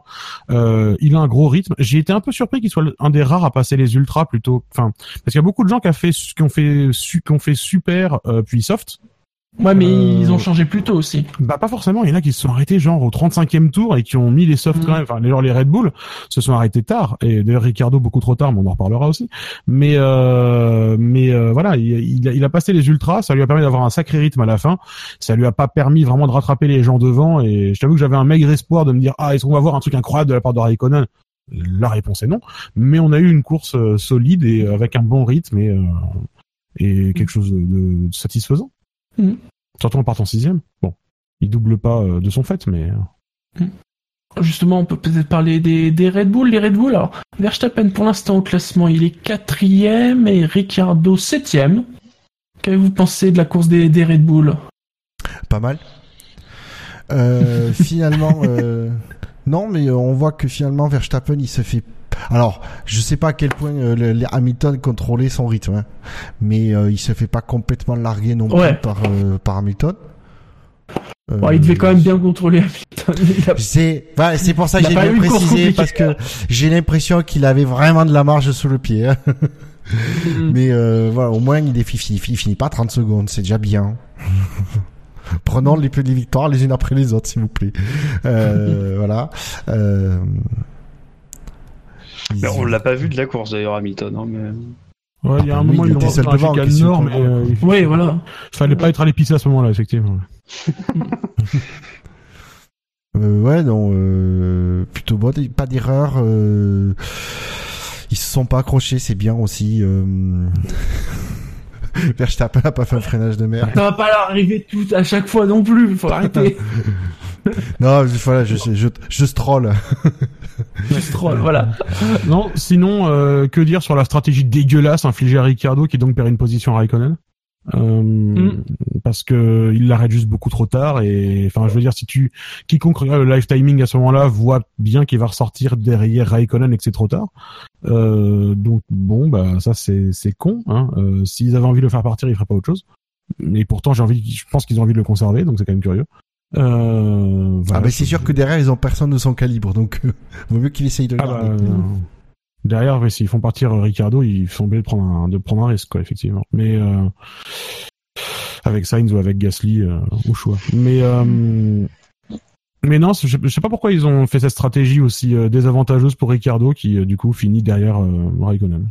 Alors après, est-ce qu'il comptait faire un pari au niveau de la stratégie qui s'est pas réveillé, qui qui a pas marché, je sais pas. Euh, ça, moi aussi, ça m'a surpris. Et tu te dis bon, c'est T'as deux possibilités, donc soit ils ont merdé quelque part et euh, on n'aura pas forcément l'explication, soit ils veulent vraiment se débarrasser de Ricardo, mais Je pense pas qu'ils veulent s'en débarrasser pour autant, hein, mais, euh, mais bon. non, mais vous, s'ils voudraient, euh, s'ils voudraient vraiment, ils s'y prendraient pas autrement. Oui, c'est c'est l'impression que ça donne. En tout cas, ils ont pas l'air de vouloir l'avantager particulièrement par rapport à Verstappen, ce qui était logique, vu que, Verstappen était devant sur la piste. C'est logique Ah oui. qu'il y ait la stratégie préférentielle, mais, euh, C'est mais normal, bon, ça. euh, pour autant, si tu peux essayer de faire en sorte quand même de conserver les positions, c'est bien, quoi. Mais bon, c'est la vie. Sinon, un petit mot pour Hamilton. Alors, on a un peu parlé. Il a eu une course assez tranquille euh, parce qu'il a évité le bordel du premier tour. Bon, bah ça. après, euh, voilà, il a contrôlé. Bah euh, oui, euh, normal, j'aurais pas fait. euh, il faut euh, de- surtout que cette année, il faut particulièrement économiser les moteurs, donc ça sert à rien de taper dedans. euh. il a super bien géré, je pense, ses pneus. Euh, Mm. bah, voilà, il a maîtrisé la course de bout en bout, il a fait sans faire d'erreur. J'ai envie de dire, c'est dramatique, mais on en attend pas moins d'un Hamilton, quoi. Autre chose de sa part nous aurait surpris. Il est pas quadruple champion du monde pour rien. Oui, Voilà. non, c'est une course, euh, une course bien gérée. Il est devant, il est pas inquiété par les voitures derrière. Vettel aurait pas fait sa connerie, enfin sa connerie. On va pas revenir dessus, mais Vettel aurait pas eu, ce, ce- serait pas fait ce blocage euh, au premier virage, on aurait probablement eu quelque chose d'un peu plus accroché vu le rythme qu'avaient les Ferrari en course. Euh, mais bon, cet euh, univers parallèle n'existe pas. Du coup, Vettel a fait ce petit blocage au premier, au premier, au premier virage. Du coup, bah, ouais, pas, pas inquiété quoi. Une belle course bien gérée euh, de main de maître quoi. C'est, c'est toujours beaucoup plus, ça a toujours l'air beaucoup plus simple euh, extérieurement, euh, vu de l'extérieur ce genre de course. À l'intérieur, il y a évidemment un million de trucs à faire pour pas se faire inquiéter justement. Mais euh, mais bon, c'est sûr que du coup extérieurement c'est pas très spectaculaire, mais c'est c'est une belle course. Allez, parmi ceux qui se sont distingués, un, un petit dernier, j'ai envie de dire, mais il s'est beaucoup distingué cet après-midi, c'est Charles Leclerc, qui a fait une très bonne course, encore une oh, fois. mais ce, ce mec, plus je vois le, je vois de ses courses à lui, plus je, je- plus je le trouve génial, quoi. Ah ouais, non, pareil. Hein. C'est, c'est le coup de, franchement, c'est le coup de faute 2018, Leclerc, quoi. C'est, C'est non seulement un sacré pilote avec des qui fait de sacrées performances sur la piste et en plus même en dehors. En interview, il a, qu'il il a est le agréable. les les interviews, il est agréable, il a des trucs à dire, euh, il est il est agréable à écouter. Enfin, c'est vraiment par pitié qu'il change pas de ce point de vue-là. Par pitié Ouais. change pas. Parce qu'il est d'une fraîcheur, il te dit, c'est, il pique. Bon, alors c'est le début de saison, c'est sa première saison F1 de ça, mais t'as des Mm. trucs, t'as des moments, tu vois, il a des yeux qui brillent et tu dis ouais, mais t'es- presque c'est, mais moi j'ai- j'ai j'ai fait une course de F1, c'est génial, je ne demande pas plus quoi. Mais euh, ah, il me- quand il fait quand il fait des erreurs, il les reconnaît, ça c'est bien aussi quoi. Sinon Mm. là je suis merdé machin. Vous, vous le mettez, vous le mettez dans un baquet Ferrari si vous aviez la possibilité? Non. Ouais, moi je le tente. Moi oui. Moi, je suis pas sûr. C'est peut-être un non. peu, t- justement, pour- c'est peut-être un peu trop risqué par rapport. à- Moi, je vois par rapport à l'adaptation, parce que son début d'année était pas si brillant que ça. hein, si on se souvient des deux, deux trois premières deux courses. c'était- courses, deux courses. c'est- Ouais. euh, Là, mais non, le mais rythme d'apprentissage était particulièrement élevé quoi. Ouais, juste- c'est justement pour ça en fait. Son début d'année était un peu compliqué. La vitesse à laquelle il s'est adapté me fait ça. dire qu'en réalité, tu peux le mettre dans un baquet de, de, de top team beaucoup plus tôt que, que ce qu'on je- aurait. Et je suis su- et j'ai envie de dire là c'est euh, et j'ai envie de dire je pense qu'un Vettel pourrait euh, avec justement euh, Charles Leclerc qui arrive on va dire avec juste une, après juste une saison en F1 en, tant qu'équipier je pense que Vettel ne le tirerait pas dans les pattes et euh, pourrait être un peu euh, euh, aider un petit peu quoi tu vois ce que je veux dire hein. Oui. du coup euh, Bah, Ça ne serait pas une menace pour Vettel, clairement. Donc, parce que euh, ce serait oui. pas une menace Donc pour Vettel peut- tout de suite. C'est après, je pense qu'il se rendrait compte que euh, il pourrait être une menace, mais je pense que ce serait déjà pour Vettel, ce serait déjà, euh, ça, ce serait déjà trop tard quand il sera en fin de carrière. Voilà, c'est où il serait déjà parti Mhm. ailleurs. Donc voilà, je pense que honnêtement, euh, moi je suis Ferrari. C'est, je dis pour Ah bon Ferrari, je le dirais pas. Pour- Ferrari Non, mais je dis. Et Ferrari Mon Dieu, tu nous as c'est- caché ça. Non, je, non, non, je suis pas pour Ferrari. Non, mais ce que je veux dire, c'est qu'à la place de Ferrari, en fait, c'est le- c'est bien le seul pilote, le jeune pilote, que pour lequel ça marche, ça pourrait marcher. Parce que comme, tu dis, il a une courbe d'apprentissage ultra rapide, euh, machin. Il a, je pense qu'il a une super mentalité. Il fait partie de la maison. euh, euh, il est dévoué corps à ma Ferrari. Voilà, c'est bien. Pour, voilà, c'est ça, c'est le truc, c'est Ferrari, je comprends qu'ils veulent un, deuxième pilote, quelqu'un de minimum solide, mais je pense que Leclerc coche, toutes les cases. Un détour par la performance de Sauber en général? Aussi. Aussi, Euh, c'est encourageant. Pour Leclerc chez Ferrari, moi, je, je- il y a quand même le précédent Verstappen. Ouais. Euh, je, non, mais je voudrais juste pas que Leclerc soit une cible, une cible facile de futurs critiques s'il montait Ah. trop vite, quoi. Je, je pense que Verstappen, là où il attise les critiques, c'est par aussi son attitude et sa personnalité. c'est Ouais, non, j'entends bien, j'entends bien. Je pense que Leclerc, le caractère et tout. Exactement. Ouais. Je- je La, crainte, c'est qu'il se crame, quoi. C'est Ah, voilà. attends, Non, le- Alors, je je vais être honnête, euh, que le problème, c'est que t'as pas le même parcours avant la F1. Verstappen, il a fait, il est même pas passé par le GP2 ou la Formule C'est 2 vrai. comme tu veux. Et du coup, c'était une bataille à qui voulait entre Mercedes et euh, Red Bull euh, à qui allait arriver à faire signer euh, Verstappen. Et clairement, là où Red Bull a, réussi à l'avoir, c'est parce qu'ils lui ont ils lui ont promis un baquet chez Toro Rosso tout de suite. Parce que et la différence c'est ça, c'est que Ferrari, ils la, la, la Ferrari Academy, c'est tu montes progressivement et du coup, il est peut-être très jeune, Leclerc, mais il a passé, il a gravi les les marches avant d'arriver en F1. Il les a pas sautées. Et donc, tu as une formation, mine de rien, qui est arrivée. Il n'a pas aussi la- la- l'attitude de Verstappen. pas du tout même. Et donc c'est pour ça que je dis ça pourrait marcher. Ça aurait été un autre pilote, je, je, je dirais à, pour faire à la place de Ferrari, non, ça marcherait pas. Leclerc, ça peut marcher. De toute façon, euh, Moi, ça me fait peur. Moi, ça me fait juste peur. Je, Ça peut être risqué j'ai aussi, hein. Ça peut le cramer. Hein.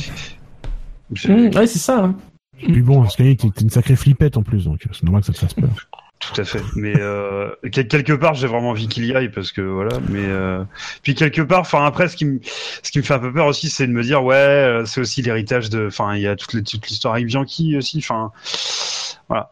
Pour moi, ça risque d'être vraiment très Ah, mais ça, c'est une autre histoire. en tout- Oh, ouais. Ah, c'est une autre histoire. Dans sa tête à lui, je suis pas sûr que ce soit déconnecté. Dans celle des fans, je suis Mhm. pas sûr que ce soit déconnecté.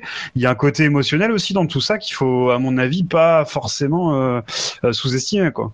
Tu te souviens de la course de Maboul qu'il fait en F2 l'an dernier avec euh, en Azerbaïdjan quand son père meurt euh, genre Oui, euh, oui, quelques c'était jours avant incroyable, aussi. incroyable. C'était c'est Ouais. un mec il a enfin c'est un mec qui s'est j'ai j'ai l'impression qu'il s'est autour de ce genre d'événement euh, hyper dur, il s'est forgé un un mental aussi, une, une énergie sur laquelle rebondir. euh, je pense que c'est un gars qui se laissera pas abattre tout de suite, hein, en tout cas. S'il a des obstacles. euh. Messieurs, y a-t-il un pilote que l'on n'aurait pas évoqué pendant ce Grand Prix que vous souhaiteriez Romain évoquer? Non, je, Attends, je, voudrais juste du coup euh, rebondir sur Leclerc et du coup sur la performance des Sauber parce que Mhm. euh, en début d'année, je me souviens qu'en Australie, tout le monde se disait ah bon bah Sauber finalement malgré le de sponsor euh, le, le sponsorship euh, Alfa Romeo, en fait c'est encore l'équipe de fond de grille pour cette année. Euh, en fait non, enfin il- honnêtement ils se développent à une vitesse euh, ahurissante. Alors ils partent de loin au départ, ok, mais ils se développent hyper bien. Aujourd'hui ils ont un pilote qui est capable de mettre la voiture dans les points hyper régulièrement, qui est donc Charles Leclerc. Euh, c'est hyper intéressant à regarder et je suis extrêmement content pour cette équipe qu'ils arrivent à faire quelque chose d'un peu plus euh, d'un peu mieux. Aujourd'hui, juste, ils ont un peu foiré la course de Leclerc sur la stratégie parce que je pense que Leclerc avait potentiellement rythme pour finir une ou deux places plus haut que ça. Mais la stratégie est Tu un peu crois vraiment? Honnêtement, ouais. Justement, je me demandais si je me demande vraiment Euh, Moi aussi, je me posais, je me posais la question. Je, je sais Honnêtement, pas. ils l'ont fait ressortir dans le trafic. Quand il fait son stop, il ressort dans le trafic derrière. Et il a une voiture qui est potentiellement un peu plus vite que celle qui est Alors, que celles qui sont devant, mais il a pas un différentiel de dingue. Et à mon avis, il avait le potentiel pour euh, conserver quelque chose de mieux que ça. Alors je pense, je me demande si euh, s'ils n'ont pas en fait été obligés de l'arrêter plus tôt que ce qu'ils euh, prévoyaient. À cause de son passage euh, hors piste, qui sur la partie abrasive, il a peut-être abîmé les pneus. Et euh, je me demande si en fait euh, la petite erreur qu'a commis Leclerc n'a pas été en fait euh, bah, modifier la stratégie, ce qui a, leur a imposé de, de le faire ressortir dans le, dans Alors, le trafic. C'est possible. Après, après, il y avait déjà eu une communication radio de Leclerc avant cette erreur-là, qui disait que grosso modo les pneus étaient morts. Enfin, il, il avait il avait dit il y a un problème avec les pneus, ce qui est du code très subtil pour dire les pneus sont morts. Euh. Arrêtez-moi. Donc du coup, c'est pas une Euh, erreur de Leclerc, c'est que les pneus étaient morts, quoi. Je pense, je pense que l'erreur est provoquée par le fait que les pneus étaient déjà morts. Donc après, est-ce que c'est lui qui a plus mangé les pneus? Est-ce que c'est le setup de la Sauber? Est-ce que c'est la caractéristique du châssis de la Sauber? Est-ce que c'est ma grand-tante qui a un orgelet?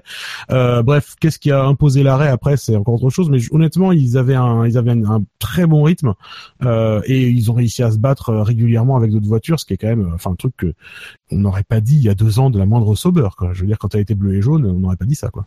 Alors, alors pour juste euh, te parler justement le- la, la forme des Sauber, le partenariat avec Alfa Romeo, euh, c'est euh, oui on le voit, mais faut pas oublier que le partenariat avec euh, enfin, le partenariat avec Alfa Romeo, il s'est fait décider quoi en décembre ou en janvier. Euh, Ah oui. Donc ça s'est fait très tard pour avoir un impact sur la, la, la voiture de année. Par contre, ce que j'ai appris cette semaine, parce que j'ai euh, j'ai vu passer une info dans un commentaire d'un article euh, et je suis allé un peu chercher. Apparemment, donc euh, par contre, du coup, euh, Long- Longbow Finance là le, le soutien d'Ericsson a revendu toutes Ouais. les parts. Et c'est une société euh, et dont euh, Vasseur est un des, des administrateurs. Il a quelque part dans la société, apparemment dans la société, et apparemment Alfa Romeo aurait aussi des parts dans cette société. Donc ça va un peu plus loin, ça va plus. Revoir, Ah. Mais du coup, ça, ça donne un bac à Raikkonen, tout ça. Ah magnifique, ah elle est magnifique celle-là. Non mais ce que je veux dire c'est que euh, c'est c'est pas un simple sponsoring euh, comme Oui, on a bien pu sûr. en voir. À la, on va dire c'est pas un simple sponsoring à la Stone Martin. Parce que Aston Oui, Martin, oui, c'est ouais. plus eux qui ont besoin des compétences de Red Bull, de, de, pour leur bagnole, que le verse. Là, là, il y a un vrai investissement. Du coup, on voit qu'il y a un ingénieur Ferrari qui est parti chez Alfa Romeo, bizarrement sans période d'interruption. ou deux mois juste euh, voilà il y a un vrai truc et on peut on peut pas dire aussi on peut pas ignorer à mon avis aussi la gestion que fait Vasseur de l'écurie Ah bien sûr.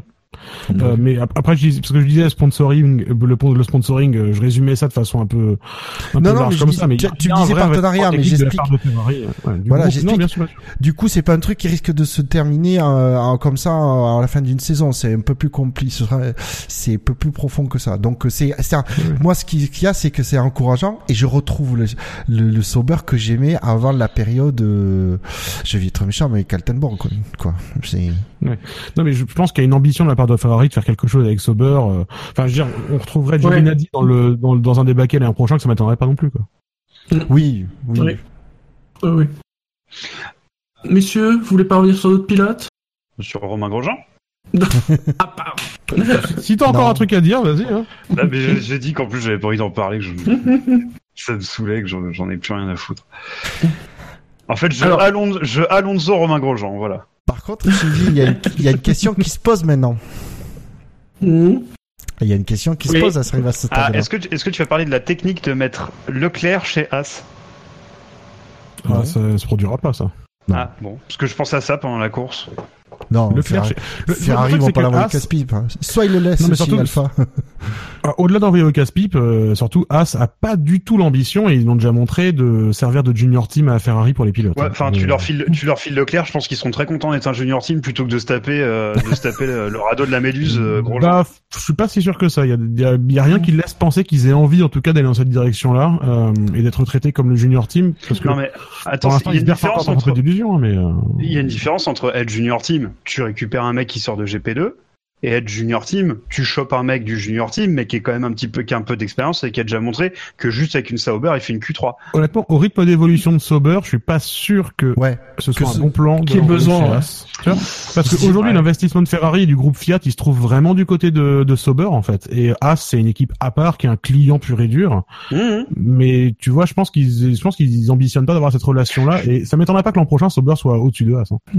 Donc, euh, Aucune idée, c'était vraiment une question ouverte. hein, je- Mais non, mais c'est oui, pas, c'est pas, c'est pas un. Non, mais la, la question, il mérite d'être posée, mais comme je pense comme Ben Lop que c'est euh, pour moi. Et en plus, je suis même pas sûr que hum, il faudrait vraiment que Ferrari lui dise à Leclerc d'aller chez As, je pense, euh, parce que je pense qu'en interne, il doit voir la vitesse à laquelle ça doit progresser, les, les travaux, euh, etc. Euh, et je, moi, je, pense, que, les liens sont beaucoup plus étroits avec Ferrari, et je- du coup, je vois pas envoyer, euh, je vois pas Ferrari envoyer Leclerc chez la concurrence si, si déjà ils hésitent, ils sont en train de sérieusement réfléchir à le prendre, à le faire monter euh, à la Scuderia, quoi. Après, oui, c'est- après c'est une question qui est légitime parce qu'on a vu que les contrats de pilote étaient souvent liés aux contrats de motoristes aussi et que, euh, enfin, je veux dire, ce qui se passe avec Ocon chez Force India, quoi. Donc euh, bon, pourquoi pas, hein, mais je, je, re- je ressens pas As comme une équipe qui a envie de servir à Ferrari. Ok. Donc Bouchard, c'est quoi la question que tu voulais Ah, que mais je c'est, pose? c'est le plus 1 et le moins 1. Sauf qu'on n'a pas les Oui. résultats définitifs du Oui, KT+, bah oui, voilà, on n'a pas les résultats définitifs. Donc, un je pense que-. Alors, on peut pré, on peut pré-shot, hein, cela dit. Bah, hein. On peut pré-shot. On peut, ouais, en partant du peut- principe que si la personne est dans les points, bien évidemment, ça ne se les- rajoutera pas. Ben, c'est ça, le truc, c'est que si on met un, voilà, c'est que si on met un moins 1 à quelqu'un qui a un quinté plus, euh, comment ça se passe, par exemple? Bon. Bah, ils se retrouvent à bah, zéro. Ah, il fait à moins 1 et puis c'est tout. Il fait Enfin, qu'un moins je- 1, je- censé. Non, mais on est d'accord. Du coup, il prend pas les points positifs du KT+. C'est Ah bah notre contraire. choix qui prédomine ou c'est notre, c'est le le choix des auditeurs quand même qui prédomine. Bah non, nous on arrive après le choix des auditeurs. On a, notre choix a toujours prédominé sur le plus 1 moins 1. Oui, c'est vrai. Ben oui, mais on le fait en connaissance du, euh, du quinté Oui. plus. On on n'a jamais appliqué un moins 1 à quelqu'un qui était dans le quinté plus. Ni même un plus un. Ni même un plus Euh, un. si, Eh ça a oui. déjà dû Si, arriver. on a, bah si, on a déjà fait n'importe quoi, hein, je vous rassure. Ah non, non, non, euh, ça c'est une règle. ah non, c'est la seule règle qu'on Ah n'a non, pas non, non, violée. non. C'est la seule règle qu'on n'a pas violée, c'est on applique un plus 1 ou un moins 1 à ceux qui ne sont pas dans le quinté plus. Ça c'est, Exactement. ça a jamais Bon, été, donc, euh, on, part du principe que Leclerc sera dans le Quintet Plus, je pense. ouais, Il y a intérêt. hein. Non, je pense, dire, que- c'est- je pense pas que ce soit un plus Actuellement, 1 il que y est. Stanley va mettre. Oui. Euh, en plus, en plus, du coup, le plus 1 et le moins 1 qu'on va, qu'on va donner peuvent influer sur les, Exact. sur les votes, du coup. Ah, c'est bien, on peut manipuler l'opinion. Hum, Est-ce qu'on mettrait pas plus 1 à Grosjean pour qu'ils votent tous contre? Euh, moi, je mettrais moins 1 à Alonso. Ah putain, j'allais le dire. Ah ouais, ça, ça- enfin, euh, ça, ça me dérangerait pas. Je- je- je- pour être clair, j'ai pas envie de mettre moins 1 à, à Grosjean. Hein. Non, Non, parce que c'est passé. Non, ouais. Non, mais puis surtout, enfin, voilà. je veux On dire, ignore, c'est- hein, le mieux. Mais par contre, je mettrais bien pour moins l'atti- 1 à l'atti- Alonso. pour l'attitude je m'en foutiste, euh, ouais, pareil, je suis pas forcément con. Non, c'est insupportable d'avoir un gars qui est payé euh, rubis sur l'ongle 50 millions par an pour ensuite dire ça m'intéresse pas ce que je fais. Bon, bah écoute. Mm. Euh, bisous. Hein. Mm. J'espère que ça m'intéressera de rouler sur des pistes même pas homologuées karting en IndyCar, hein, mais vas-y, casse-toi. Donc écoutez, on met un moins 1 Moins à 1 à Alonso. Un- c'est un moins improbatoire, c'est-à-dire que dans le cas, bon quand même qui serait extrêmement fantaisiste, hein, je veux dire, euh, parfois on vous gueule dessus parce que vous votez comme de la merde, mais si vraiment vous foutez Alonso dans le top 5, c'est que vraiment vous votez comme de la merde. Alors, hein. ah, moi, j'explique. merde sont déjà sortis de ma bouche. Ah non, mais si, si j'explique que si jamais les auditeurs mettent Alonso dans le Quintet Plus, je vais postuler en interne pour qu'on qu'on ne fasse plus le Quintet Plus ou moins. C'est pas compliqué. tu vas voir qu'ils vont le faire juste pour vous faire chier. Ils en ont marre de De voter, en fait. de toute façon, l'émission elle sera postée après la clôture des votes. Ah, c'est Déjà. On subtil. pourra faire un on annule addendum, pas du tout ça veut l'opinion, dire. en fait. Donc c'est ça, il y a moins 1 pour Alonso, sauf s'il est dans le Quintet Plus. Voilà, exactement. Est-ce qu'on peut pas Faites dire pas les cons, faites pas les cons, chers auditeurs. Vous êtes gentils, mais faites pas les cons. Est-ce qu'à la fin, c'est pas quand même un peu notre décision et que si jamais il est dans le Quintet Plus, on peut très bien tricher et dire qu'il l'est pas Parce que les gens, ils voient pas les vrais résultats. Benlop, Mais fallait on- pas le dire. Ah, pardon. Alors, alors, alors, alors, oui, mais on est des gens quand même honnêtes. Ah bon? Ah, c'est pas ce qu'on a dit. Ah oui, c'est vrai que quand ça, on triche, nous on le dit, c'est vrai. Je on le dit après avoir triché. On dit pas avant qu'on triche, on dit après. Donc en attendant, alors au niveau des classements, on peut évoquer quand même un classement qui, lui, a priori, est fixé à l'heure où on parle. C'est le classement FIA, euh, avec. Hamilton qui est à 145 points. Il a repris de l'avance, bien évidemment, sur Vettel qui est deuxième avec 131. Ricardo est à 96 points, Bottas 92, Raikkonen 83, Verstappen 68, hein, pour citer les, les six premiers. C'est Mercedes. justement c'est qui le meilleur des le meilleur des autres de pilotes Des autres, c'est Hülkenberg avec 34 points. Il a deux fois moins de points que, que Verstappen. Merci. Au niveau des constructeurs, Mercedes est à 237, Ferrari 214, Red Bull 164, et c'est Renault qui est quatrième, 62 points. Messieurs, on va passer aux faits marquants. C'est pas possible C'est pas possible Il est enlisé C'est fini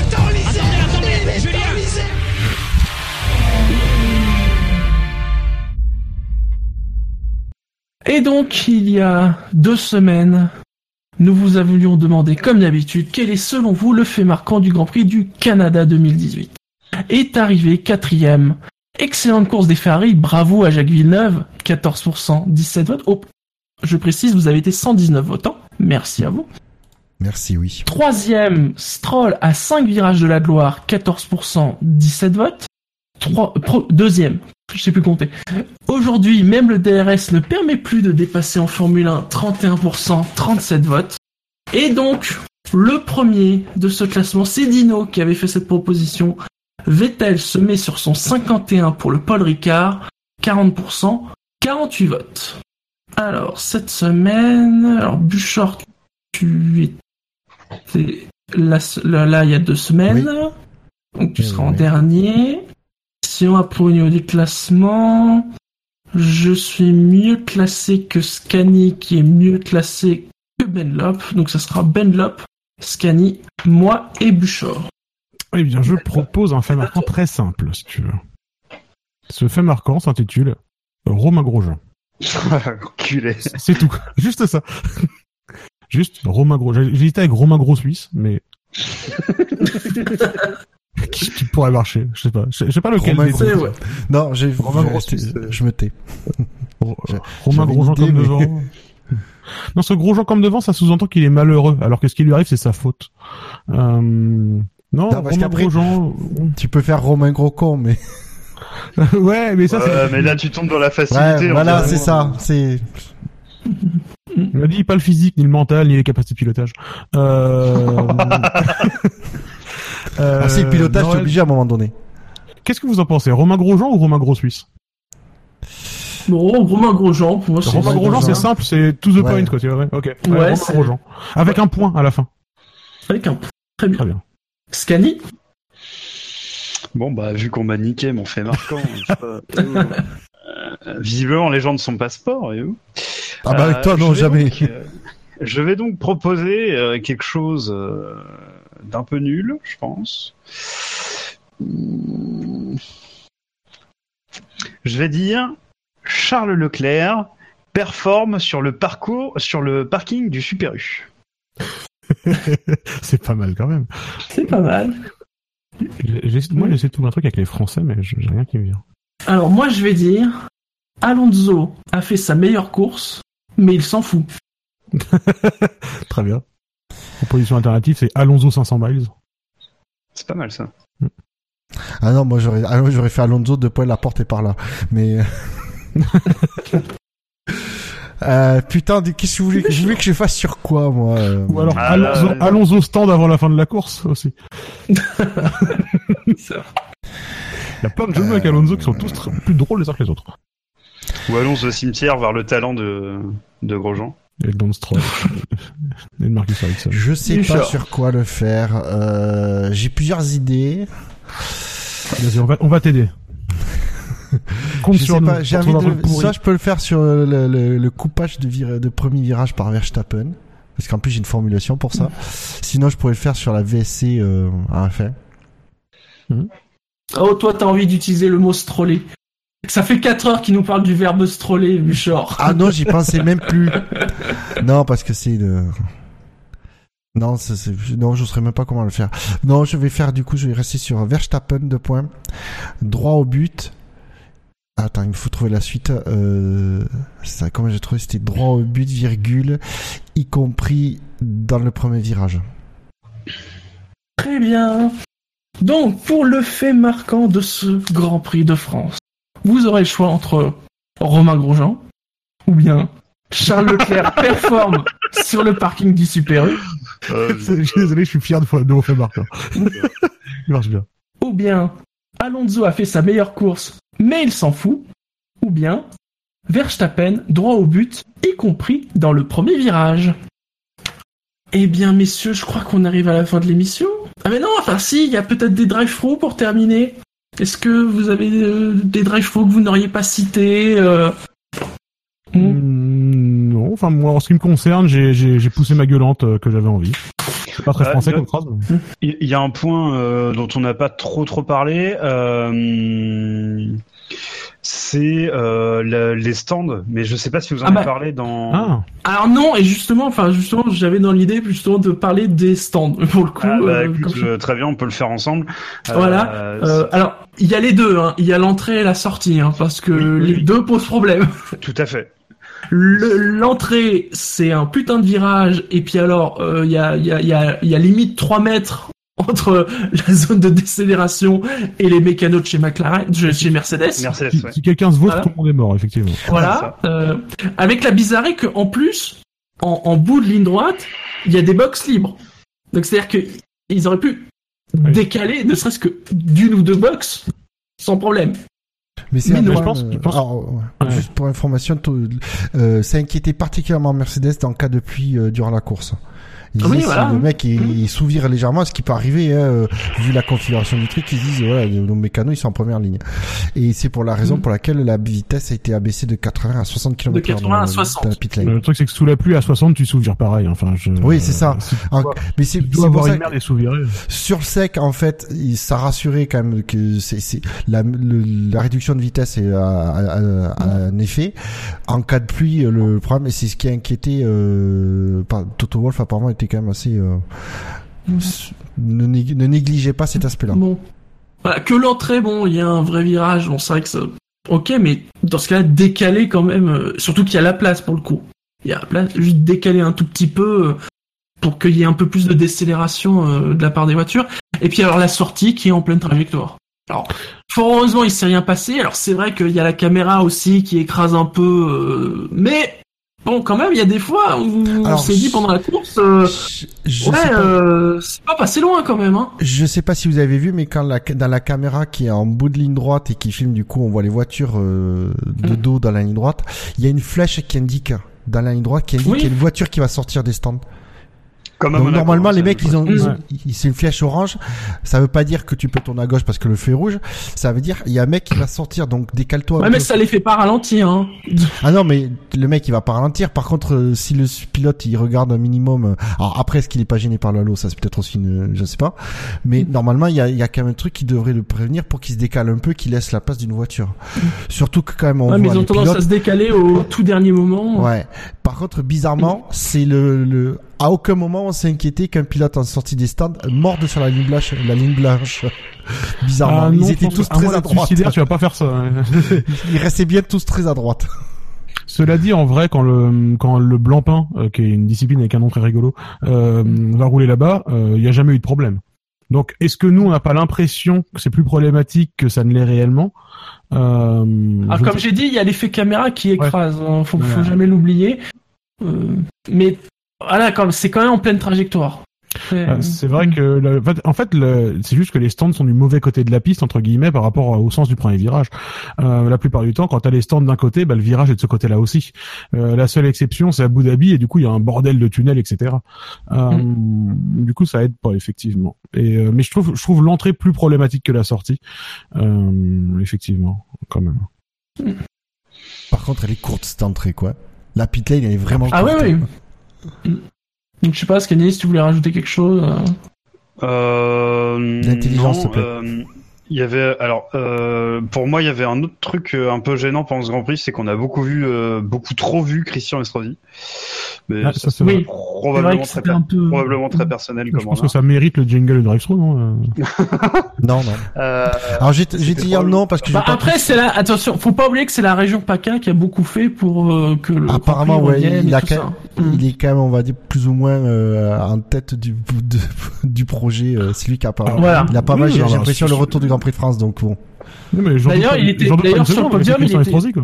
Sur le podium, il était marqué président euh, du Grand Prix. de- Enfin, il était pas marqué ré- président de la région PACA. Hein, donc... Ouais, mais d'accord, mais si Hitler organisait un Grand Prix, ça me ferait chier de le voir aussi. Hein. Ouais. Ouais, non, mais bon, en toute quand même, mesure, euh, bien sûr. Tu peux pas c'est comparer les deux là. quand même. euh. Je pensais pas était le point. aussi en drive-thru, mais alors là, c'est c'est extrêmement personnel et c'est vraiment une affaire de goût. N- Non, pas ces trophées-là. Non. Euh, bah justement, j'attendais que quelqu'un dise parce que visiblement, je suis le seul à les trouver bien. Euh, Mais je reconnais, hein, c'est une affaire de goût. Je peux comprendre qu'il y ait des gens qui aiment, il y a pas de soucis. euh, C'était rigolo, les gros trucs euh, aux côtés des stands et tout ça. Mais non, pas, pas, pas, pas- En fait, Bah, bah, le- non. le, le trophée, il serait beau sans le pneu Pirelli au-dessus. C'est ça. à la Ouais, en limite. J'enlève Eh, le- oui, mais- non, c'est logique. parce qu'il est pas bon en vu- fait. Il- Non, mais tu as vu le. Oui, d'accord. Mais tu as vu le nom Du Grand Prix. Grand Prix. Oui, c'est C'était sponsorisé Grand Prix par Pirelli. Pirelli, C'est oui, euh, Grand Prix Pirelli F1 gna gna gna de Oui, mais dans ce cas-là, tu le mets lui, le gorille, là, tu le mets sur un pneu Pirelli géant, au pire. Mais, mais au- au-dessus, entre ses mains, il faisait, il faisait, en fait, les- il y avait un truc qui clashait complètement entre le style du pneu qui était réaliste et le, et le côté stylisé du reste du trophée. C'est ça que moi qui m'a dérangé d'un point de vue Et le visuel. support qui, qui est aussi grand qu'une boîte de conserve. Hein. Ouais, ouais, mais, ouais, mais, mais, j'ai- mais j'ai j'ai pas envie de, j'ai pas envie de, de hater sur le, sur le trophée lui-même parce que Je- mais alors c'est pour ça, je dis, moi j'aime pas, mais je peux comprendre que des gens aiment. J'ai parfaitement conscience que c'est une affaire de goût. mais ma critique sur l'aspect visuel est constructive parce que j'ai vraiment, vraiment un aspect que j'ai pas aimé visuellement. Je trouve que les statues qu'on a vues et les sculptures qu'on a vues sont intéressantes et apportaient un cachet euh, intéressant. Le fait de d'utiliser le, le trophée, de réutiliser cet aspect-là pour le trophée, c'était chouette. Mais, mais le pneu Pirelli entre ses mains, euh, je dis, il aurait pu être assis dessus ou debout sur un pneu, tu vois, euh, sur un gros pneu Pirelli. Je trouve, je pense, ça aurait peut-être moins clashé. Après, c'est mon Alors. avis à moi, mais c'est ça qui m'a dérangé visuellement. Juste la remarque, c'est que effectivement, là où je rejoins Shinji, c'est que si quand tu vas mettre, quand Mercedes ou Hamilton vont, vont mettre ce trophée dans leur tripoté de trophées, dans leur forêt de trophées qu'ils ont, tu pourras pas le rater. Ah, Il va Ah mais vraiment au moins ils se distinguent. Ça, Ça, on c'est- peut pas je le suis reprocher. d'accord. Ça, c'est Alors fait. au début, moi j'ai cru que c'est. Je t'avoue que je, vais être honnête avec les auditeurs, c'est que j'étais pas du tout chez moi de toute la journée d'hier. Donc si vous voulez un peu les euh, les essais libres, j'ai pas pu voir les essais libres. Les qualifs, je les ai vus ce matin euh, parce que je les avais enregistrés. Bref. J'ai raté pas mal de choses. Et du coup, je me demandais, mais c'est quoi cette, ce, ce gorille géant, cette sculpture, machin euh... Et c'est après que j'ai compris, que j'ai appris que c'était un artiste qui avait fait ça pour sa forme du trophée. Donc euh, voilà. J'ai Oui, pas oui. mal de. Mais du coup, Mais c'est- après- je- se trouve bien. Non, mais il y a eu un vrai. Par contre, là, il y a un vrai effort, c'est que le- les organisateurs, sais, ils ont fait appel à un artiste pour faire un trophée, du coup, qui se démarque. Oui. Euh, le bleu, blanc, rouge. Du voilà, c'est. euh, je trouvais ça génial. Bon, après, pourquoi le gorille? Oh, Ça, va falloir qu'on m'explique. Hein. Oui, ça c'est le délire que j'ai moins compris pour le coup. Je, je sais Oui. plus, mais je crois, je crois que ça a été vu, que ça a été expliqué euh, d'une manière ou d'une autre. euh, Ça c'est vient une inspiration, expliqué, je sais plus quoi. Mais tu vois, il y avait un ours, j'aurais peut-être préféré l'ours. Peut-être, peut-être, effectivement. Il y avait aussi un ours dans les stands. Ouais. Oui. Non, mais je, je me, je me souviens plus pourquoi euh, ces animaux-là avaient été euh, choisis. Mais... Bah le Var, écoute, visiblement dans le Var, il y a des ours et des gorilles, j'imagine. Ah, Il y a des bonobos, hein, il suffit de voir comment ils votent, mais. euh.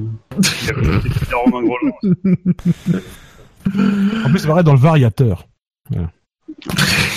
C'est vrai aussi. Alors il paraît que dans le Var, c'est le seul département où le fleuve dont porte le nom ne, ne coule pas, ou un truc dans le genre. Le Var ne passe pas dans le Var.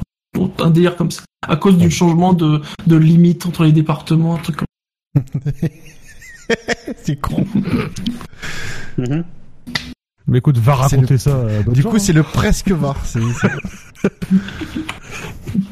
Rien d'autre, messieurs, pas d'autres drive-through, de remarques. euh, De jeux de mots. Moi, je voulais parler de rien, sur, l'organisation rien sur et de les pains, rien sur les pains parasols qui vont sur le circuit, non, putain. Moi, je voulais parler de l'organisation et de l'accès au circuit parce que c'était de la merde. Non, pardon. c'est juste pour énerver Scani.